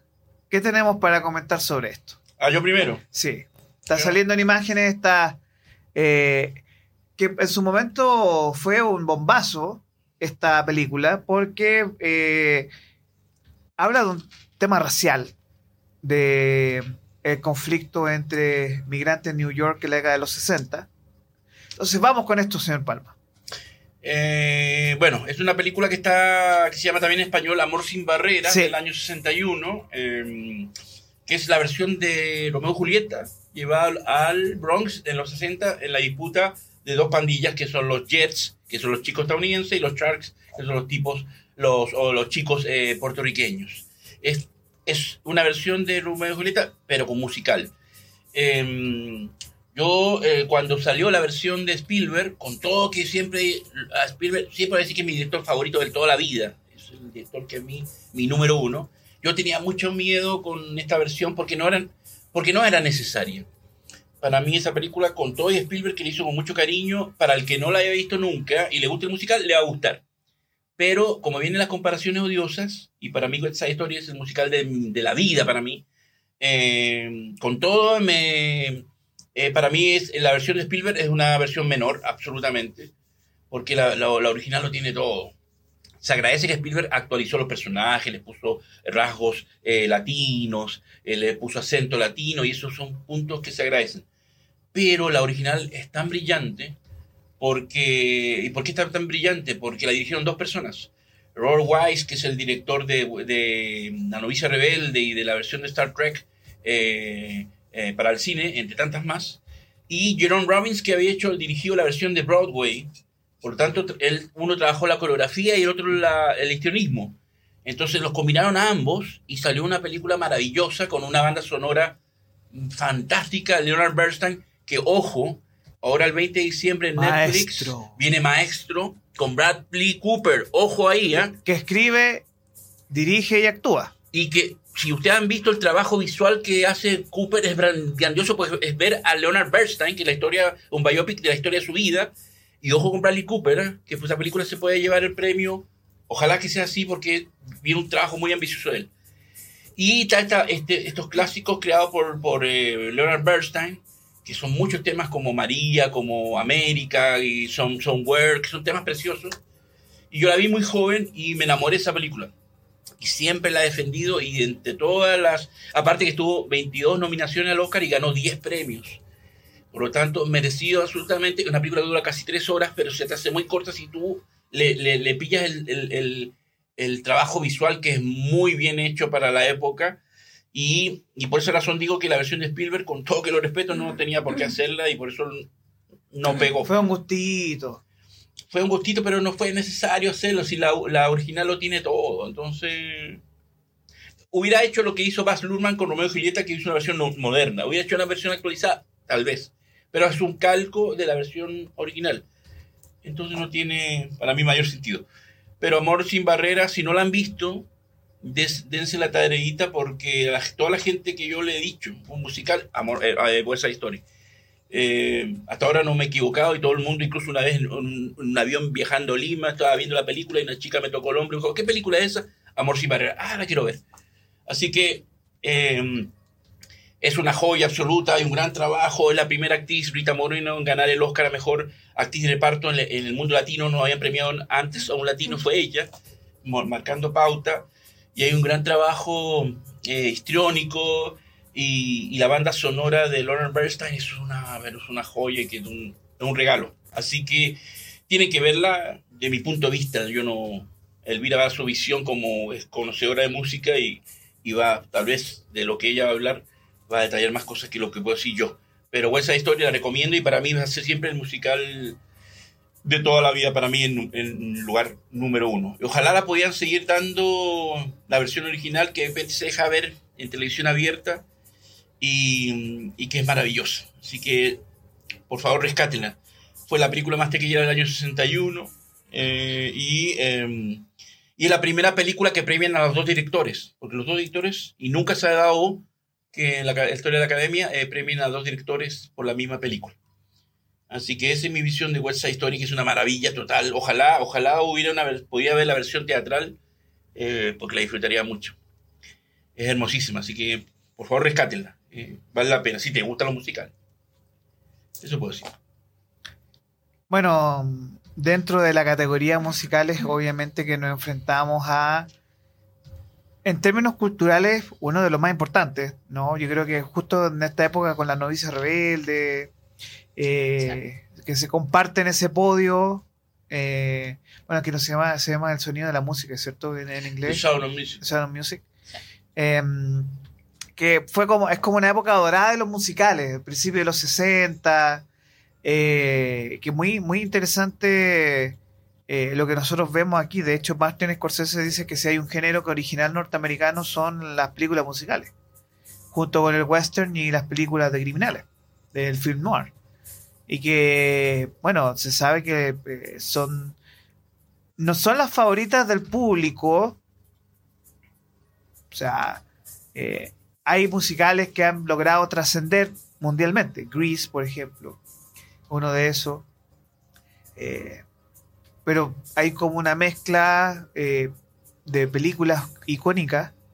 Pero hasta el momento, yo creo que de los tres musicales más importantes es Cabaret, West Side Story y eh, todo lo que tiene que ver con, por ejemplo, eh, películas animadas Disney, que por ahí podríamos sacar, no sé, po, Sí. eh, Rey León, por ejemplo, que, es un, un musical también, Sí. de una u otra forma. Entonces, West Side Story, eh, Cabaret, La novicia rebelde, Mago de Oz, también son como los musicales más importantes, ¿no? Eh, yo rescato a Oliver, que eso también es muy lindo. Hace la de Oliver Twist, ¿cierto? Sí. Sí. Eh, Que también arrasó en los Oscars. con, con estos dos actores jovencitos que triunfaron, que eran Mark Lester y, y Jack Wilde, que robaron, que fueron los chicos prodigios de esa época. Y es muy bonita la versión de Oliver, de Oliverio Twist. Es muy bonita esa película. Ahora, para mí, el último musical que me, que me gustó fue Sweeney Todd. Buenísimo. Maravillosa la banda sonora. Es ¿Qué que- te parece a ti, Elvira? A mí me encantó. Me encantó. Espectacular. Eh, Y la historia, es la historia es muy bien es hecha, la historia muy bien hecha, la historia es muy la bien hecha. historia y es la alegría con que cantan mientras y Sí. mientras amasan ahí la- las tortas de carne. Sí, es que eso Y- y es algo que extraño en Hollywood que se, se la juegan por guiones buenos. Sí, es que, es que esa, esa película me gusta mucho porque es como paradójica. La gente canta así como la la la y le- con la alegría O y la se la mueve pues, y la la de la la Land. la la Land. ¿Cachai? Esa, esa película de, de la de la gente muertita. El, el Todd, el, el peluquero canta así como feliz, feliz, feliz, mientras va matando gente. Y eso es tan paradójico. Sí, bueno, muy buena actuación de Johnny Depp y Elena Bonham Carter, Sí, muy buena. aquellos dos son maravillosos. Eh, Es la química ahí eh, es brutal. Yo creo que la última gran película que ha hecho Tim Burton.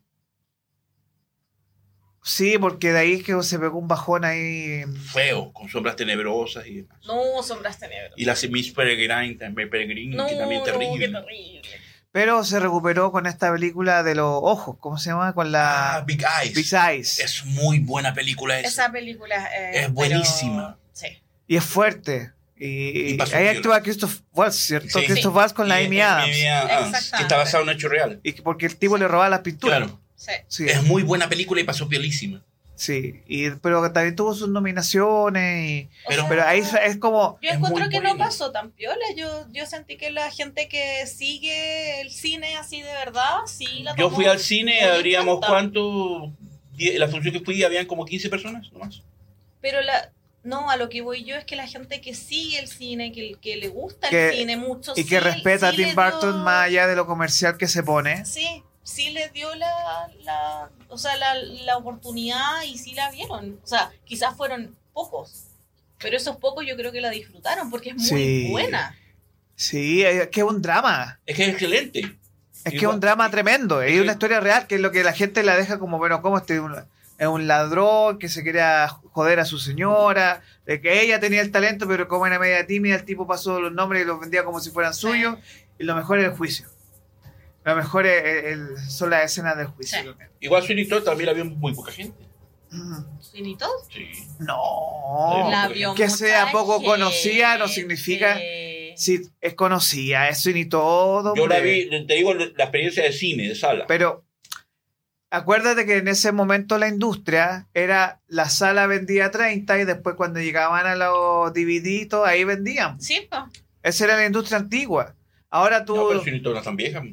Desde el 2008, pero es que para usted, no, señor, para usted los 80 es ayer.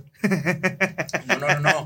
El hecho, ah, yo, yo digo el hecho de la recauda, de que la gente no rescató la película siendo Tim Burton y aquí en Chile hay una gran población que sigue Tim Burton y el cine Sí, está aquí vacío. pegó. Aquí.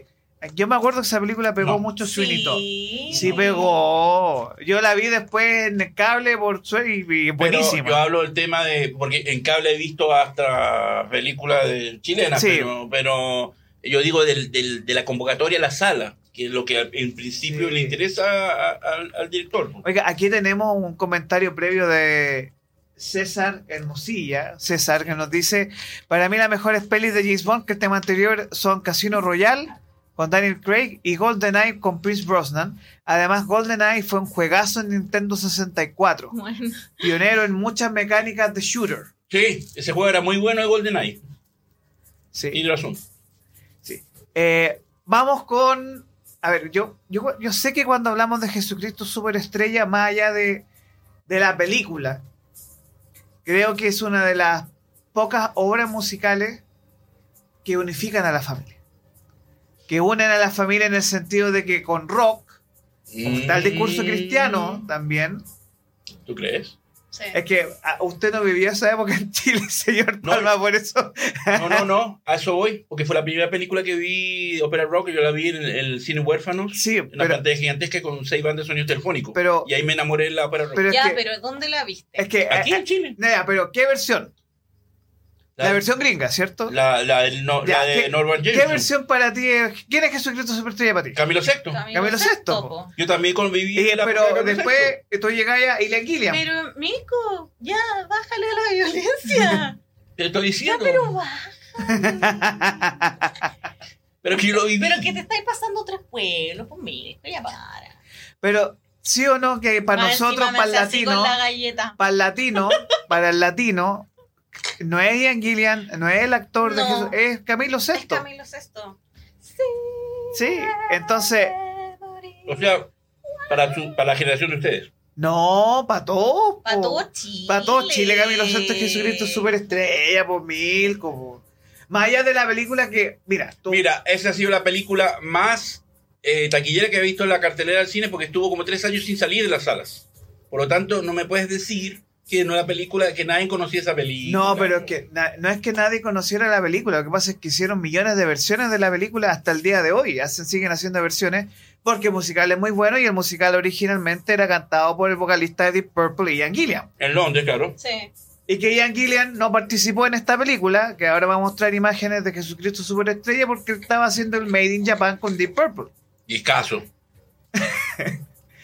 Y por eso no pudo ir a las grabaciones, porque él era, la, Andrew Webber dijo, yo quiero a Ian Gillian aquí actuando. Y él dijo, no, porque estoy girando con Deep Purple en la tremenda formación que tenían en esa época, grabando el Made in Japan. Que es un pedazo de disco, que Un venía del Machine Head y todo eso. ¿Sí o no, Elvira? Porque Yo- para el latino, Yo quiero paz. o si queremos, Yo quiero, estamos, yo en, quiero, yo estamos- quiero, estamos en paz eh, acá. Estamos, bandera, pero- bandera blanca, reinicio, no sé, algo, pero paz, paz, por favor. Pero Estamos todos en paz, estamos ah, debatiendo, que es lo rico. Ya. Sí, debatiendo. No, pero eh, Debate uno. No, ¿no pero- estamos debatiendo. Nadie, pero, nadie está Mirko, ¿no? Jesucristo Superestrella y Elvira, ¿para ti es el mejor musical de Andrew Lloyd Webber? Porque están Los Miserables, que va a hablar tú, que pedazo de musical, hermoso. Pero ¿es el mejor musical de...? Para mí sí, porque yo crecí con ese musical. Mira si ahora se llama Elvira. Ah, perdón. Eh, perdón. Sí, sabes que sí. Sí. Sí, sí. Por más que, mira, yo amo Los Miserables. Yo vi Los Miserables en el teatro en Madrid Buenísimo. eh, por los no sé cuántos años del estreno en español. Eh, un elenco espectacular, lo vi así en primera fila, fue maravilloso. Es que Eh, hermoso, hermoso. Sí. Y, pero musicalmente, Jesucristo Superestrella, Superstar, le, le gana. Yo- Musicalmente. Sí, lo- lo que a mí me pasa es que Jesucristo Superestrella es la obra completa.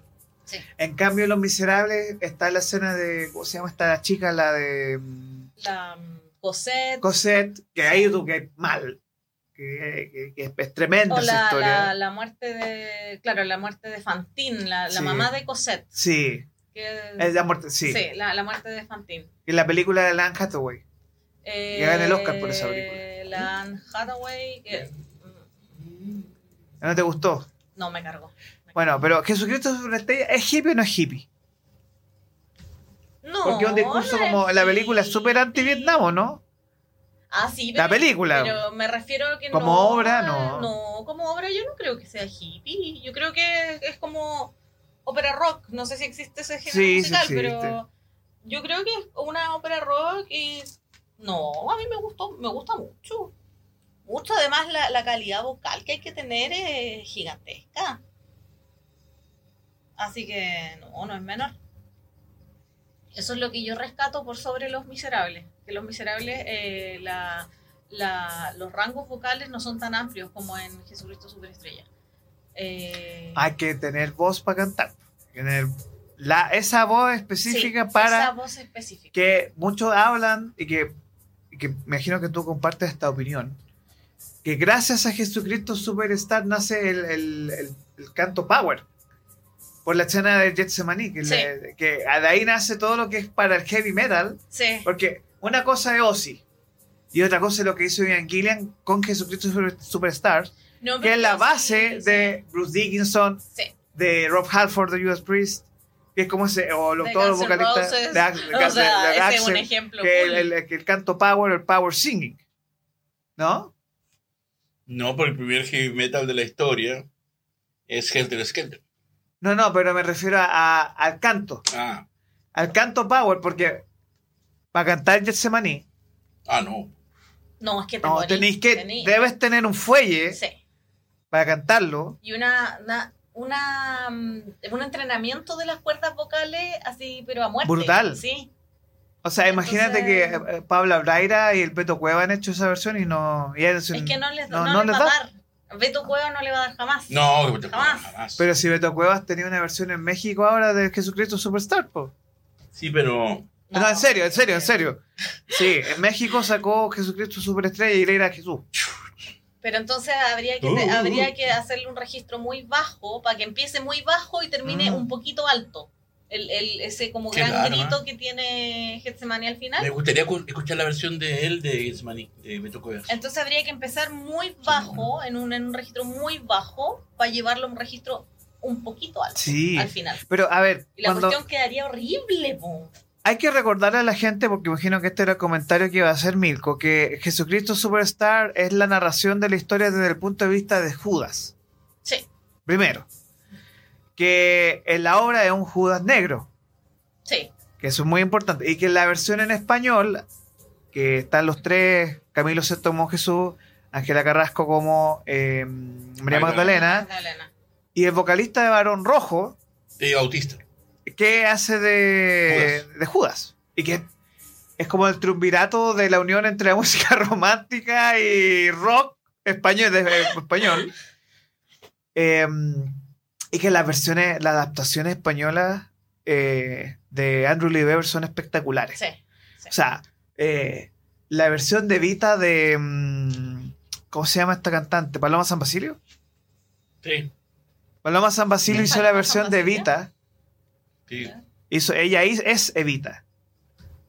Entonces, eh, para que busquen ahí que la adaptación en español ha funcionado súper bien. Eh, ¿Es la mejor ópera rock? Jesucristo Superestrella a nivel de un The Wall. Yo creo que sí.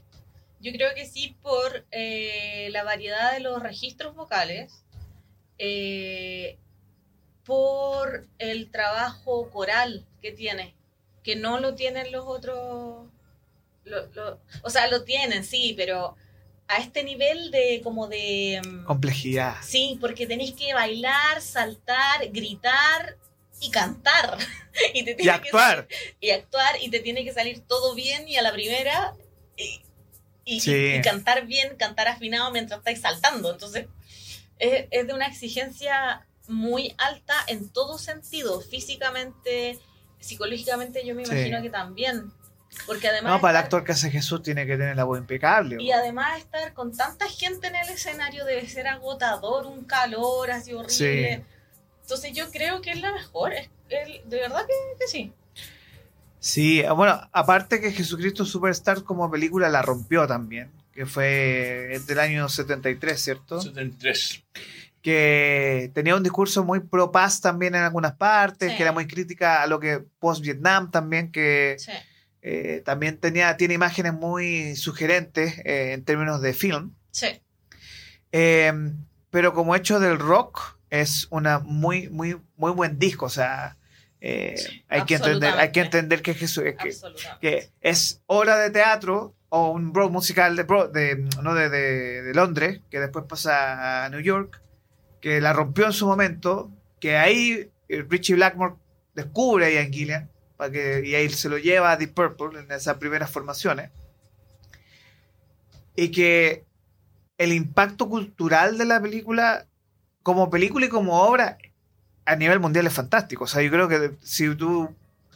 No hay lugar en Semana Santa, de hecho, todas nuestras radio amigas de rock ponen Sí. Jesucristo Superstar porque. Y ahora es simpático porque ahora en la mañana ponen en inglés y en la tarde ponen la versión en español. Yo me acuerdo la primera vez que escuché la versión en español de Jesucristo Superstar, la escuché en la radio Futuro. Sí, pues. El Viernes Santo. Viernes Santo, pues sí. Y yo así como, wow, porque yo era muy chica, no sabía que existía la versión en español. Me puse, me acuerdo, mi, mi Walkman y mi audífono y puse la radio Futuro, yo tenía como, ¿cuánto? 13 años. Y la escuché en español y morí, así como, ¿qué es esto? Esta maravilla que está sonando. Sí. ¿Qué, qué es No, esto? pero sí, para, la- para el latino, por eso yo te mencionaba el tema de unidad familiar, Milko, que para el latino latino, o sea, sobre todo para nosotros, nuestro Jesucristo es Camilo Sí. Sesto. Y la, la, sobre todo las partes con Ángela Carrasco, que son súper emocionales. Ay, son súper- son son bonitas. son- son y es heavy porque, porque Casi. el que sabe la Biblia sabe que eso era como casi pecaminoso. Po. Si Sí, es- pero son románticos. Ella como que lo, lo, lo acuna Sí. con su voz, lo, lo Es preciosa. Oiga, hablando de acunar, vamos con eh, una, creo que la película favorita musical suya, señor Palma, que es El fantasma de la, de la ópera de George Schumacher. No, yo dije que mi, peli- eh, mira, yo iba a hablar de Jesucristo Superstar. Sí.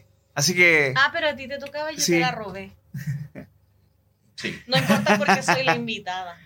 sí, sí. ¿y qué podemos decir de Jesucristo antes de pasar al fantasma de la Ra- ópera? rapidito. eh, bueno, yo como dije, la, tuve la suerte de verla muy niño, la versión en cines, y pucha, yo fui porque mi hermana me llevó y yo no tenía idea de lo que iba a ver y salí pero embobado. Y la primera vez que escuché la versión eh, Camilo Sexto fue que un primo llevó un cassette en un radio chiquitito y yo empecé a... Primera vez que tocaba un grabador y empecé y acaso lo retrocedía lo mismo porque no sabía operarlo. Pero escuché parte del- de la versión con Camilo Sexto y pucha, qué lástima que no hay un registro visual, solamente la grabación del disco y no hay una grabación de la puesta en escena en el Teatro Alcalá Madrid. ¿Lo conoció el Teatro Alcalá Madrid? El teatro de Alcalá, Ah, ¿en debo Madrid? haber pasado por fuera. Pero... Seguramente. Eh, y, la, y la historia, ¿y por qué digo qué lástima? Porque realmente la historia de cómo ese hombre vanguardista que fue Camilo VI trató de llevar esa obra en el periodo de Franco y se la jugó y, y al resto de historia. No, y lo peor es, que él arriesgó todo. de su dinero. fue porque como Mel él, él compró la versión Sí. y le, Sí. costó, le costó mucha plata. Sí, Demasiado un dinero para montón nosotros. de para- pesetas. Sí, Millones. y, y él dijo, yo tengo que hacerlo, tengo, porque quiero, yo tengo, yo tengo que hacerlo, tengo que hacerlo. Y fue un exitazo a nivel, de, todo el mundo latino lo escuchó esa versión. Bueno, vio- fue a Londres y vio la versión de Ian Gillan Sí, y quedó enamorado y dijo, yo tengo que llevar esto a España. Sí, Y, esa tuvo muy buen ojo. Y no, y además que fue el, el periodo de que hubo todo un escándalo y la gente salía y la puerta del teatro y, y anunciaron eh, amenazas de bomba por las funciones. Eh, había gente que iba a, la puerta del teatro y se arrodillaba a rezar para decirle que estos son todos pecadores los que están haciendo eso. Se la jugó en todos los aspectos. Y la obra fue un éxito, un éxito y ahí se ve lo grande o lo, o lo artistazo que siempre he dicho que es Camilo Sesto. Pero la versión de cine es una maravilla. Yo estoy Es que enamorado de esa No, película. ha salido, de hecho, las versiones nuevas también la han premiado. Eh, han ganado Emmy, han ganado Tony. Pero, Es que no perdón, es lo, no es lo mismo. perdón, pero que No, no, no, este- no es lo mismo, pero han ganado. De hecho, hace No, poco pero eso- hubo una versión nueva que ganó un Emmy. sí, pero todas esas son versiones tomadas de, de las obras que las han filmado en el teatro. Sí, Pero eh, la única versión original para cine es la del 73. No hay otra. Y lamento que me lo esto porque sé que la versión de él, si el disco es bueno, la versión del sido puesta, la puesta es, incluso cuenta o sea, la- no hay registro ni de Camilo Sesto ni de, ni No, de Ian Gillian. No, hay nada- de los dos. No hay ninguno de los dos. Y, y- y como anécdota contaba a Camilo Sesto que la primera función el productor fue tan exigente que él no sabía que los azotes se los dieron con, con unas con una con una ¿cómo se llama? un, un látigo de verdad. Tu- tu- tu- Tuvo que sopor- soportar los 39 azotes. ¿39? 50. No son 39. Tre- Son 30 denarios por la venta de Judas, ¿cierto? No, no, lo- los azotes. ¿Cuántos fueron? Son 50, ¿no? 50 Son 50 azotes. Ay, la película, no, no, hay cinco, no son 50, pues lo cortaron. ¿Qué película? La de Jesucristo Superstar. Los azotes que le dan son como 29. No, No, porque hay un conteo, hay un 50. conteo, hay un conteo Sí, en la obra. De hecho, yo la grabé, hasta la grabé en VHS y aproveché cuando empezaron a contar los azotes para cambiar el, el cassette. porque se me iba a acabar la, la, la tinta. Así que. La Eh, cinta. eh, Sí, pues son 50, ¿sí? con mil palma es, ya. es que tengo tiempo que no la veo. Pero- Como 50 Te voy a- latigazos y son llevar 30 a la- monedas con las que vendieron a Jesús. po. Exacto. Que de hecho deberíamos hacer algún día, cuando venga Elvira. Que sí, sí, ¿Sabéis qué serie deberían hablar hablando 30 monedas? 30 monedas que es la de Alex de la Iglesia. Que viene ahora el 24 de octubre, La segunda... la segunda temporada. ¿Tú la viste? La primera la vi completita. Te Nosotros la vimos y quedamos como qué serie más buena. Son- Buenísima. Ella solo- es joyita, y es joyita. Muy poca gente la conoce. Solo la presentación es, Es notable. buena. La Sí, presentación es tremenda, una joya. Tremenda serie 30 monedas. Por favor, si no están viendo, vean 30 monedas. En HBO. Me es parece, una me tremenda. Pero es que, ¿sabes que Aparte de ser una buena serie, mezcla suspenso, terror, pero con ese humor que nos tiene acostumbrado Alex de la iglesia, que es, es fantástico. Así que eh, es muy buena serie, de verdad es muy buena serie. Pero, insisto, la, la, la, la, la escena la presentación, que la, no, es espectacular. que la crucifixión está contada, pero de una realidad, pero muy buena. Sí. Bueno, Visualmente es maravilloso. Vamos con. Bueno, a mí me gustaría hablar de alguien muy importante que es Tarja. Porque Tarja ha hecho. Y Sarah Brightman, que es la musa de Andrew Lee Webber, Y Florian Jensen. también. De las, todas las versiones que hay de El fantasma de la ópera. Hay en esta Gerard Butler, ¿cierto? El- de la versión de George Schumacher. Así que a nuestra audiencia que nos está viendo ahora, eh, que nos comente cuál es su eh, cantante favorita que ha hecho la parte de este fantasma de la ópera. ¿Cuál es su opinión, señorita? Eh, ¿Sabes que cuando yo vi El fantasma de la ópera por primera vez tenía seis años? ¡Wow! Mi madre era, un- era una madre bastante autoritaria, muy culta. No me dejaba ver televisión. Y esa vez me dejó quedarme hasta las tantas de la noche viendo una versión bastante antigua del fantasma, pero no es la... No era el feo, que No, no. la de. Lon Chaney, no era. No, no es esa. Es otra en que, claro, yo entendí como niña que él le enseñó a cantar, que él se enamoró de ella y ella lo rechazó por irse con uno más bonito.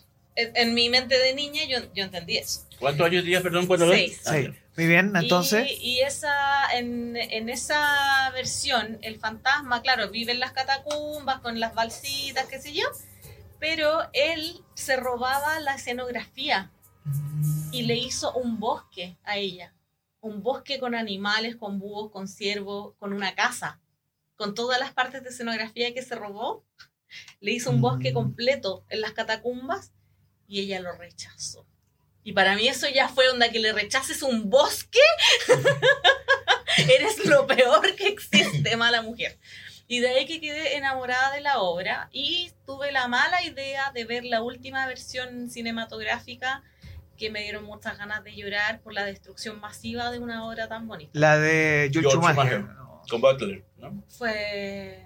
No, no sé... y al la- Butler y con Patty Wilson, que hacía el chico bonito. La- esta, esta galla que... que cantaba No sé, yo sé que está el Butler que hace el, el fantasma y Patty Wilson que hace el galán. Muy joven Patty Wilson, por cierto. Bueno, ahí tenía 20, pues 30 más o menos. Patty Wilson estaba muy jovencita. Eh, no, me cargó. No, no, no, no, me cargó. Pero ¿qué, No. por qué, qué- qué falló la película? En todo, en todo, no tiene alma esa película. No, no, no, en todo. O sea, el fantasma de la ópera es el tremendo mino, o sea, míralo. y el diálogo, el diálogo en que la, la, la tipa esta eh, no que no. conoce al, al fantasma de la ópera, hay un diálogo que es un diálogo obligado Mm. y le dice a, a la protagonista, a la coprotagonista, eh, mantén tu mano siempre arriba, para no verlo. Claro, pues mantén la mano siempre arriba si vaya a ver un, un A un, mostrete. a un tipo horror-. Pero, loco, tenía un ojo quemado. Gracias. Gracias. Y eso era lo monstruoso que tenía. Bueno, además que le encantaba matar gente, pero ese no es el punto. ¿Ya? ¿Cuál es el punto? El punto es que era un romántico empedernido y a mí eso me encanta. Oye, pero, Un romántico o sea, viajero. por alguna razón, el dueto del fantasma de la ópera, no hay cantante de metal sinfónico que no quiera hacer esa parte. po. Exacto. La- O sea, Tarja cuando vino-. Sí, Sí, la Tarja cuando vino hace poco dejó a todo el mundo así como sorprendido para bien porque todo el mundo no, no la va a cantar esta parte y llamaron a un vocalista de metal chileno a cantar su parte del fantasma en la ópera y la cantaron en vivo. qué bacán. Y el todo el mundo aquí en Chile. po. En el campo del campo, si yo he visto a Tarja. Sí, pero ¿Ha aquí tocó en la? Blondie. No, no, pero tocó con haciendo el dueto. Ya. Entonces todo el mundo quedó como, no, imposible, está tocando. Y ahora, bueno, como vuelve tarde ahora a fines de en marzo con la gira de reunión de Nightwish, que todos saben que va a ser va a ser un bombazo y de- van a pasar a un teatro más grande. eh, que viene Tarja con el guitarrista de Nightwish. Sí, pues si Tarja eh, todos los años viene. Sí, pero ahora es un show Nightwish, po, porque ella es parte de Nightwish. Entonces, Claro. Exactamente. eh, pero Este, ese es como un estándar de ella y es un, es un poco... Es muy interesante lo que ocurre con este tipo de películas que como musicales trascienden. Y aparte que eh, una cosa es el musical y otra cosa es la película, ¿no? Sí, absolutamente. Y, hay- y la historia del fantasma de la ópera creo que es de origen francés, ¿cierto? Si no me equivoco, ¿o ¿no? Sí, debería ser, sí. Víctor Hugo, Sí. ¿no? Sí, sí, sí, sí. No, No, Miserable- Víctor Hugo, Los Miserables. Perdón. Eh, Pero Oigan, hablando yo de- le- yo- perdón, lo que yo le decía a Milko ayer, no, no sé cuándo hablamos, ayer. sobre que eh, la versión, la última versión cinematográfica es una versión muy suave, muy Mm. suave musicalmente hablando, muy sin vida. Y vimos, eh, la, la comparamos con la de... Fran Jensen. Sí. Y es una cuestión potente, es súper erótica, es súper... Cuando, cuando le dice eh, canta para mí, mi Pero ¿qué de la- versión? de ¿Qué música, versión? Una versión en vivo de Fran Jensen con un cantante lírico que. con un lírico rock. un Ah, rock que- ah, vamos, vamos a buscarla después. Pero es. De hecho, creo que si lo buscas en YouTube es la primera. Así como. eh, que un cantante lírico, pero que todo el mundo quedó sorprendido, pues se presentaba en un programa de televisión Sí, era un, era un programa Es de así talento, muy, muy parece. light.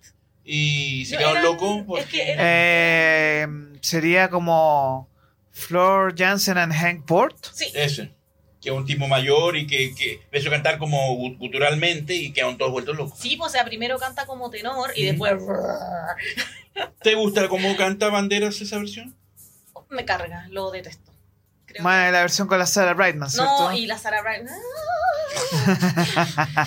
¿Por qué Banderas no canta bien? No, porque Van es como. No le da el power. es ¡Canta! como. Canta mi ángel de, de la música, no sé qué. Canta mi ángel. Es como, ah, ¿me dijiste algo? que estaba durmiendo. Y Sarah Ryman no, no te convence también. Y Sara es demasiado dulce. Es- eh, eh, Sí.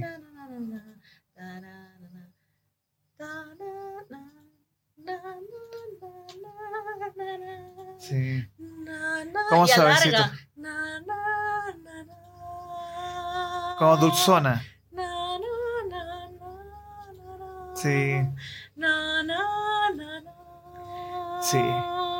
Y uno así como. ya, ya Porque se supone-. Porque se supone que esa parte es más power, por cierto. Sí, por una parte, porque él le dice, canta, él le grita, le grita, canta mi ángel de música. Y ella empieza, eh, Sí. él está dentro de mi mente, él es el fantasma de la ópera, y empieza a cantar para él cada vez más fuerte y cada vez más alto.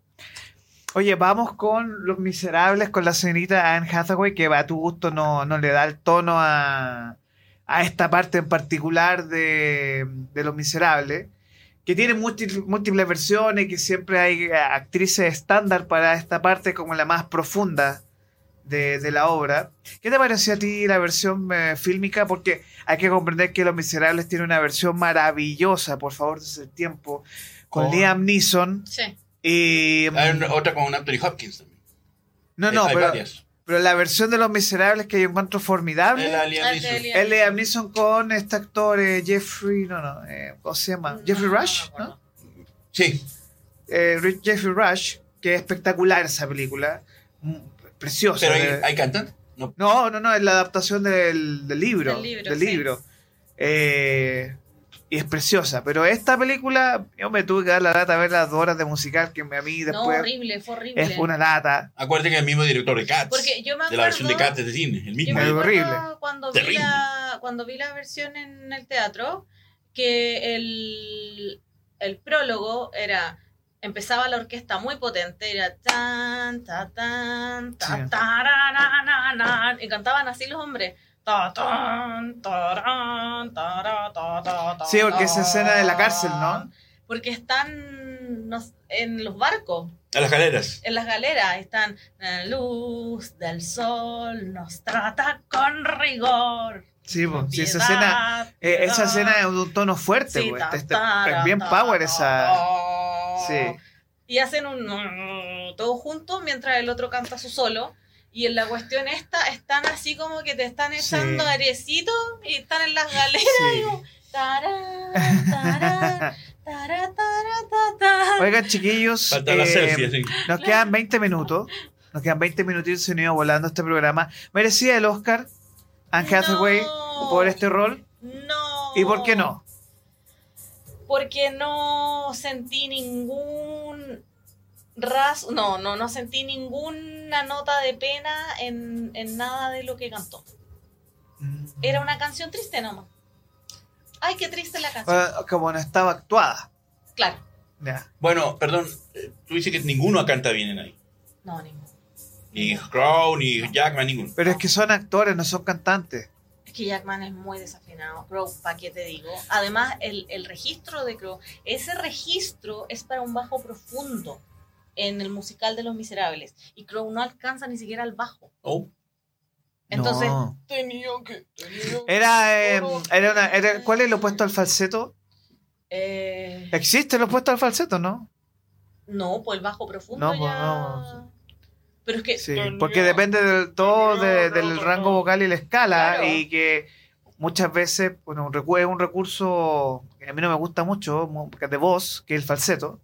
No, no es muy agradable, no, pero, no, pero, funciona. pero funciona como para salvar la situación. Así que Claro. Ya, lo, lo usamos. A, a no ser que tú tengas como una voz power tipo Dickinson, Halford o Claro. el mismo Axel que ahora bajó los tonos en todo, de todos Sí, los shows. todo. Y gracias al señor que lo hizo porque tiene muy buen registro Axel Rose. Sí. Eh, a no ser que tú tengas el prodigio de Freddie Mercury para hacerlo Michael Jackson. o sea, un muy buen cantante de heavy metal y que tenga la voz power. No, Y- y, y Lu- que y Lucho haya- Y Lucho Jara, obvio. él dijo que cantaba mejor que Freddie Mercury. No, y que hayas educado la voz, o sea, Sí. que, haya, que haya un trabajo power en los músculos, en la respiración, en el fuelle, en la cuerda.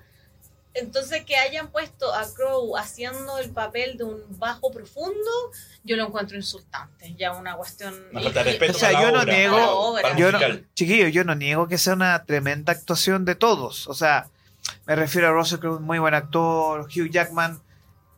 Yo no sé cómo actuó en este gran, como el gran show del mundo de Richard el, Showman. el musical, ¿no? Era un cantante, era un El, gran- musical. ¿eh? el gran showman. El, El gran, Showman, el gran sí. showman. No sé, no. No, ¿Tú la viste? No, No, es que a mí, a mí Hugh Jackman como actor, cuando se pone en serio, es un muy buen actor. sí. O sea, Yo la actuación que tengo de Prestige con, Ma- con eh, esta con que lo dije Nolan, la de Christian Bale. Sí. Sí, y, sí, y sí, la sí, otra sí, que hizo Prestige. con Jake Gyllenhaal, ¿cómo se llama? La de Denis Villeneuve, que es una actuación impresionante. ¿Cuál? Que le matan al hijo. Claro, que Que- está Paul Dano, ¿cómo se llama esta película? No, pero no es la película en que secuestran a la hija. Claro, esa. Y él busca, él es el papá y él busca al que cree que es culpable y lo secuestra. Que Paul Dano, que... que Sí, sí. Esa, que una- oye, esa actuación esa- es sólida. Es película buenísima, es pero por eso te digo que Hugh Jackman ahí se las Sí. se las manda y es- no es él. Es lo que hablamos y- siempre de Matt Damon. Uno sabe que Hugh Jackman es Wolverine. Sí. Sí. No, pero esa actuación del, de la... de- que no me acuerdo de la película, ¿cómo se llama? Búsquela, Pero- búsquela. La gente que no está viendo, ayúdenos con esta película. Esa película... Es brutalísima. Es brutalísima. excelente, es terrible y es un papel que se lo manda, yo se lo creo Porque todo. todos- Él me dice que él está, que él es un padre desesperado, yo le creo y la, que ca- es un y la cara cuando está Paul Dano, que le, va a pegar el, el martillazo, y la cara que pone de sádico de Paul Dano, que es siempre muy brillante, como, Paul Dano es un- Oye, es pero un maestro. Vamos a dar esta recomendación, pero si usted quiere ver a Paul Dano, eh, no en esa sobreactuación que hizo en Batman, Pero eh, ¿no te gustó? no, me encantó, pero Ay, es una película encantó. donde es una película donde sale perfecto Petróleo Sangriento. ¿Cuál? Petróleo Sangriento, la de Daniel Ah, Day-Lewis, con de Paul Thomas Anderson. de Paul Thomas Anderson. ¡Oh! Ahí, por favor, hágase el favor, haga el favor Hágase el favor esa usted, vean Petróleo Sangriento, Sí, eh, sí. there, will, there Will Be Blood, que Sí. aquí es como es Petróleo Sí, Sangriento. Petróleo Sangriento sí, en español se- llama así. Que ahora está en Netflix, Sí. por lo menos. Hágase ese- esas dos horas y media que usted va. La escena final. y Hay Sí. escenas que son brutalísimas, pero eh, la escena donde ya Daniel de Luis está mayor, que el final esos últimos Sí. 20 minutos son para decir, Sí. wow. Sí. De, No, de es- verdad, ahí, ahí uno dice, No, esa actuación es totalmente pero- creíble. La y por so- eso da un Perdón. poco de rabia con, con Anne Hathaway, porque ustedes saben que hay un fenómeno en Estados Unidos que esta que es una de las actrices más odiadas, por, y, y no es, y no es porque sí, es porque dicen que por el diario de la princesa es muy odiada porque ella fue exitosa. Y muchas chicas como su generación, que le ganó la Rachel A. McAdams, a varias actrices, y ella quedó como la estrellita de esa generación y dicen que no es la mejor actriz de esa generación. Entonces como que tiene mucho odio de un fandom de varias actrices. Eh. Perdón, la película se llama en inglés, eh, en español, eh, tiene el título Prisioneros y tiene La Sospecha. La de La Hugh Jackman, estaba en Netflix como la sospecha. Jake Gyllenhaal y, está- y está el gran Paul Dano. Sí. Esa película es angustiante.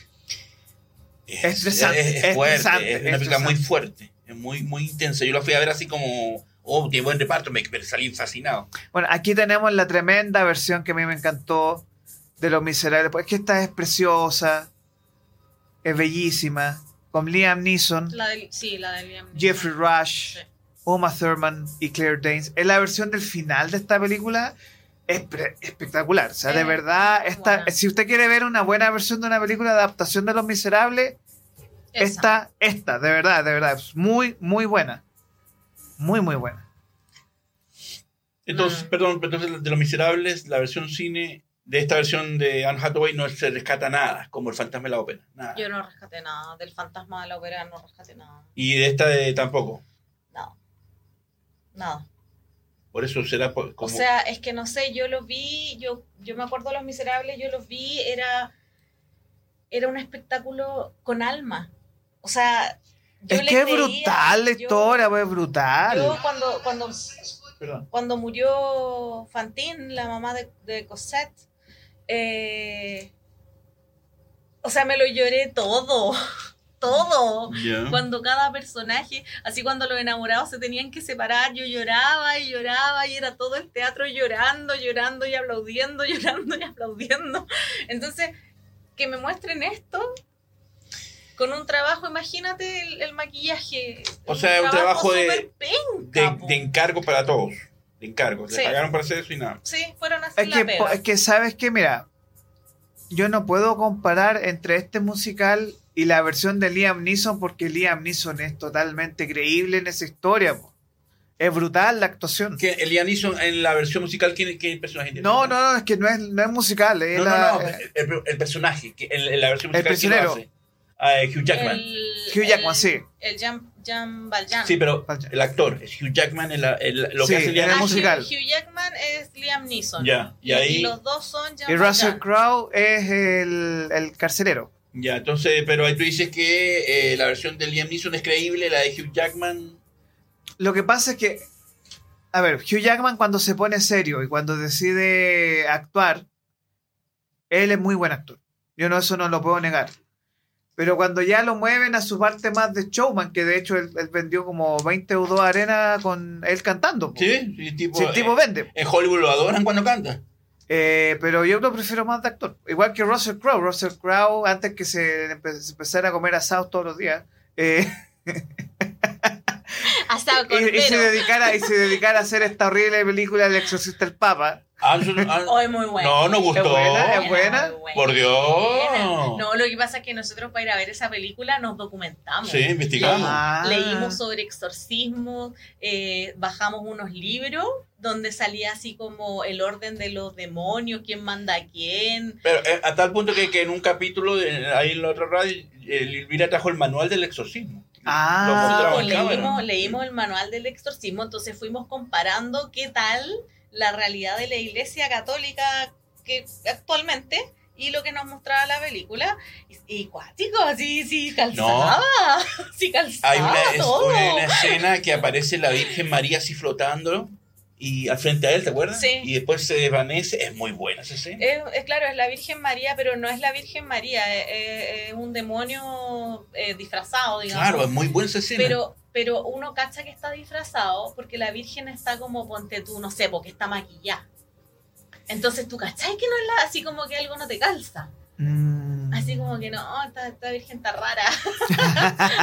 Está como que no es. Sí, No. Chiquillos. entonces hicimos ese, ese, ese trabajo, esa investigación. Eh, Y, y bien. Ya. Chiquillo, entonces, ¿yo puedo recomendar un musical? Por supuesto. Claro, Eh, estamos esperando. De todas las películas que, que yo he visto, en términos como de musicales creíbles, eh, hay una que es interesante, pero que al señor Palma no le gustó, que es interesante. Eh, la era del rock. No, no, pero- Ah, no la cacho. Actúa Tom Cruise Tom de Cruise Rockstar. imitando Búscala. a Vince Neil y a, y a Brett Michaels. Es, es tal cual. Pero son todas las canciones de los 80. ta- Es una, es una película palomera para el viernes en la noche. Ni para ¿Y eso. usted sabe cómo va a terminar esa historia? No. Yo, yo son, es, son de esas películas que siempre digo que cuando vengas el 31 de diciembre, Pero- el año nuevo, Pero sale Tom Cruise toma- desnudo. No, pero no completo no sabe. No todo, pero sale de Ay, casi pero a medio mí me desnudo. carga Tom Cruise. Ella odia a Tom Cruise, así que. No, que Tu salga. comentario no, no vale. ¿Sabes que salga desnudo? Es como No, ya no sale me desnudo. Pero Sí, sale con un boxer. Sí, pero que. eh, eso, eso es una película que tienes que ver después de que tomaste el caldito en el mercado la- el primero de enero y que quieres dormirte rápido, pones. Ah, no, pero esas yo las veo en la noche del primero de enero. Bueno. Después de la cena me pongo a ver Ya. películas. Cuando te quieres dormir rápido. Sí. Bueno, Chiquillos, tenemos comentarios finales. Valeria nos dice: Tom Holland me parece un buen partido para James Bond, pero cuando esté mayor. Ah, eso Cuando está muy caro, mayor. No, Pues- pero que se arregle los dientes primero. Eh, Ah, sí. Tom Holland tiene los dientes así Tom como. Holland los tiene, tiene los incisivos así, Mal. como así. Y con como- tanta luca no se arregla los dientes. Es que quizás le guste como, como alguna característica. A lo mejor- pregunta a Freddie Mercury. po. A lo, no, a lo, a lo mejor, a lo mejor Zendaya, Zendaya, pero que Freddie Mercury lo no hizo se lo arreglaba porque se Porque él tenía- la no, voz. po. porque él su tenía miedo. Era, no, es que él tenía ese mito de que si sacaba los, Oye, los pero si dientes. esa, no- esa- Es verdad, Sí, es verdad. verdad. Sí, Porque el- iba, Freddie- iba a cambiar su estructura anatómica pues, de esta parte. Y yo le vi los dientes a Freddie Mercury. Ay. Ah, Yo le vi muy cerca, porque estaba ahí. chiquillos, chiquillos, nos quedan tres minutos de programa. Ah, Ah. no, no. No, no, tenemos tiempo para hablar Mira, de los divos del cine. La- ¿Qué comentarios la tenemos? Bárbara, la Bárbara ¿Qué nos defiende dice? a Milko. Sí, no me que- estén votando a Milko. Gracias, me hacen el Barbarita. favor. Gracias, mi querida Barbarita. Alguien que me apoye. Gracias. Este, chiquillos, vamos a hacer un mini break musical, así que vamos a. Tenemos un, un mini break que vamos a pasar ahora. ¿Va a cantar Elvira? Vamos a hablar de. Vamos a escuchar a La Santa. La Santa. Vamos a escuchar a La Santa. Tenemos un estreno aquí. ¿Quién es la santa? La Santa. Yo conozco muchas santas, pero no sé cuál santa hay. Pero es que esta es la Santa. Esta es La Santa. Vamos con su canción llamada. Perdón, pre- pregunta. No va a rebotar, ¿no? No, se supone que está liberado esto. Yo- bueno, No, pero yo quiero dar un anuncio aquí en Capital Rock. No me veré, pero como director del medio responsable. Tenemos marcha blanca desde la SCD, Ah, así que tenemos el y de hecho probablemente no no no no nos han tirado últimamente abajo, así que eh, vamos con eh, con este con esta canción que se llama La Santa High End, así que la, tenemos estreno mundial aquí en Capital Rock. Sí. Pero ese estreno mundial, ¿a motivo de qué? No entiendo. El- a motivo de una nueva cantante rock que apareció en The Voice, Ah, amiga suya. eh, amiga del medio, Ya.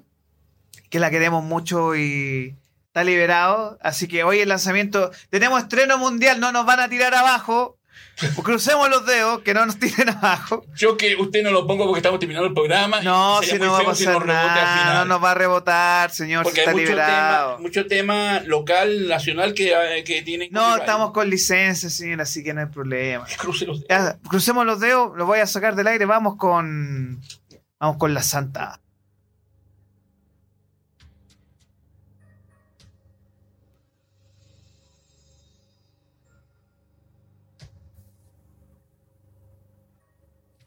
loud.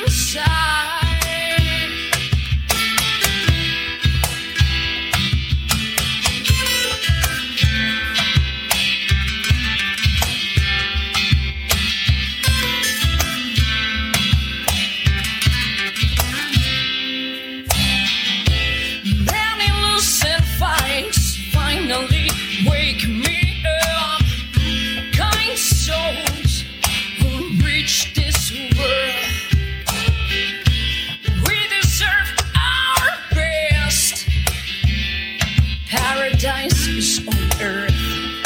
Paradise is on earth.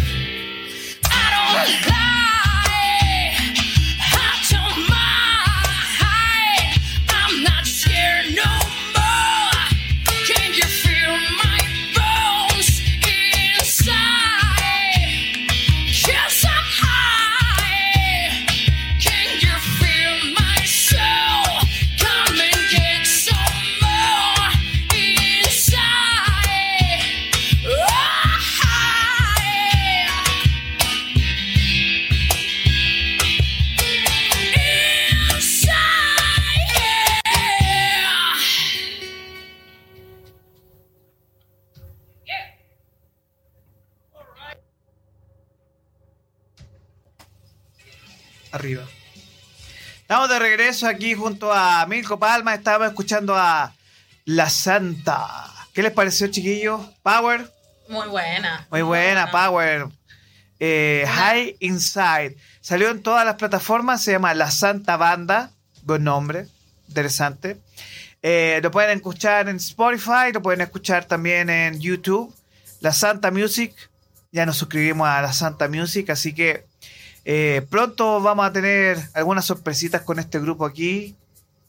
Entrevistas probablemente para que suenen en nuestra futura y próxima apertura de transmisión 24-7 de Capital Rock. Así que ahí le vamos a estar contando algunas novedades pronto. Muy bien. Oye, Se muy nos viene- potente la voz de la, de la santa. Muy potente, Sí, muy buena. buenísimo, sí. Así que, eh, chiquillos, comentarios finales. Recomendaciones para el fin de semana. Milko. Eh, Hacer el amor que ha descartado en su caso, pero eh, ¿alguna recomendación? ¿Cómo me buscan? ah? ¿Cómo, me, quieren provocar y caer en la tentación? Pero no voy a hacer. Ya, ¿Alguna recomendación, doctor Palma? Eh, recomendación así, bueno, vean, como dije, West Side Story, rescátenla por favor si les gusta el musical, porque la van a pasar muy bien, pero la original. Eh, y...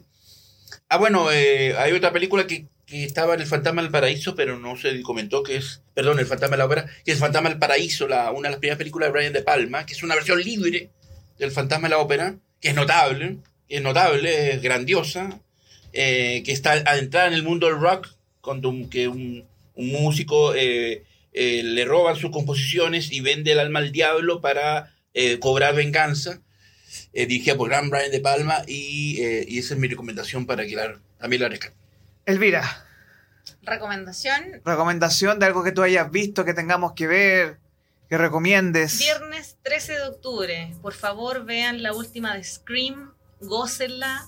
Mm. ¿Es buena? Oh, es maravillosa. Es maravillosa. Es la mejor película que he visto eh, ¿De la en saga? años. Sí, de, de- sí. Pero la penúltima. La de la con la Jenna Ortega, ¿no? Con sí. la. ¿Con sí, la Jenna Ortega? Sí. O la Ya. última. ¿no? Sí, pues la última de este año, en marzo, con la Jenna Ortega, ¿no? Sí, Con la que andaba con el cuchillito. porque No, pues no la original, no la, no la actriz original, pues la Jenna Ortega. pues. eh, porque La actriz que hace de Merlina. pero cuál fue la que vimos juntos o la- Sí. bueno esa es la anterior Ah, perdón, la penúltima. No la, no la nueva. no, la, la, No. la quinta creo que No, la penúltima. Por favor, vean la penúltima. yo no he visto a alguien mover el cuchillo al lado mío así tal cual y vivir la escena como Es maravillosa. y tú eres una, a- una seguidora del horror Sí, en la literatura y en el cine exactamente. Así que, por favor, Scream 5 eh es lo la recomiendo. misma. Ya. Ahora- Ahora, chiquillos, eh, recomendaciones finales para este fin de semana. Yo los quiero invitar a ver Loki, invitar a ver la nueva serie de Disney que se ve muy interesante. Quedamos todos pendientes de este estreno. eh, y además que eh, estamos en semanas de horror, así que próxima semana se viene Hipnosis también. Eh, se nos vienen hartos estrenos aquí en... hipnosis en- de con Ben Affleck ¿ese Sí. es de terror o no es acción? Sí. Tengo entendido que es de terror. yo sabía que era de acción Y pero no sé se nos vienen hartos estrenos pre-Halloween, eh, pero ya vamos a poder disfrutar muy prontamente de Los Asesinos de la Luna de Martin Scorsese, que todo, y la crítica en general dice que es su mejor película en 30 años desde Goodfellas, incluso superior a Casino. Wow.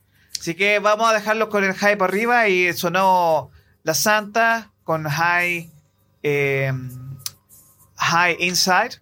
Y nos despedimos aquí de Milko y de Elvira. Elvira, bienvenida aquí a Capital Rock. Muchas gracias. Milko, eh, como siempre, un placer. Nos despedimos el día de hoy. Ahí, sí, sí, ahí.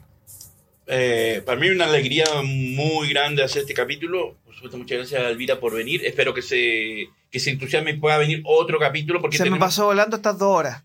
Sí, por eso tenemos una trilogía de capítulos eh, pendientes por hacer. Hicimos el primero.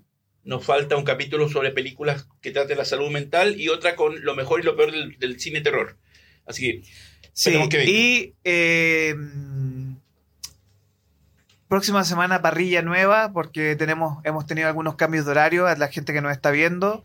Ahora Video Rock va a las seis y media los viernes, el Doctor Amor, Amor Capital va a los jueves a las 7, se adelantamos una hora. Tenemos espacio nuevo, el matinal, sin excusas, de lunes a miércoles a las 7 y media de la mañana. Y tenemos nuestros capítulos finales de la temporada de Oli Rock. Y estamos haciendo gestiones para Capital Paranormal, Muy bien. que se nos viene pronto. Y, y también un par de cositas. Así que, Elvira, te agradezco mucho venir el día de hoy. Ah, Estamos agradecidos. gracias. Muchísimas gracias, lo pasé Y súper bien. sí, qué bueno. No sé qué le pasaba a Don Milko. No, lo que pasa es que cuando sube la temperatura se pone caribeño, entonces se pone cariñoso. Andaba muy on fire hoy día. Sí. yo siempre ando on fire. No, Y a nuestra día- audiencia, a los quienes nos dejaron comentarios y a los chicos de producción, Muchas gracias. gracias a todos, que tengan un excelente fin de semana, nos vemos. Y saluda a los de redes sociales más. Más Sí. acotadas. A, a las redes personales, que usted busque a su mero mero, eso es pues su tema, señorita.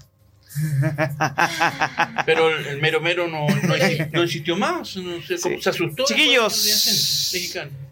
Cabe de Rock, despida Video Rock, nos vemos el próximo viernes. Hay un viernes feriado, así que vamos a tener que solucionar eso, doctor Palma. ¿Cuándo es el 27. Adiós. Habrá que. Ah, usted no hace programa en vivo los- el feriado, ¿no? Eh, se paga aparte. Qué, qué- qué gente tan pesetera. No, no es pesetera, pues sí. This this is a business. Qué gente. ya, chiquillos, cuídense mucho. Nos Ay, vemos la por próxima el amor al semana. arte. Nos vemos. Despidamos arriba. Pase amor, nos como dice vemos. Ringo, Chao, cuídense chao. Tengan buen fin de semana, descansen. Igualmente.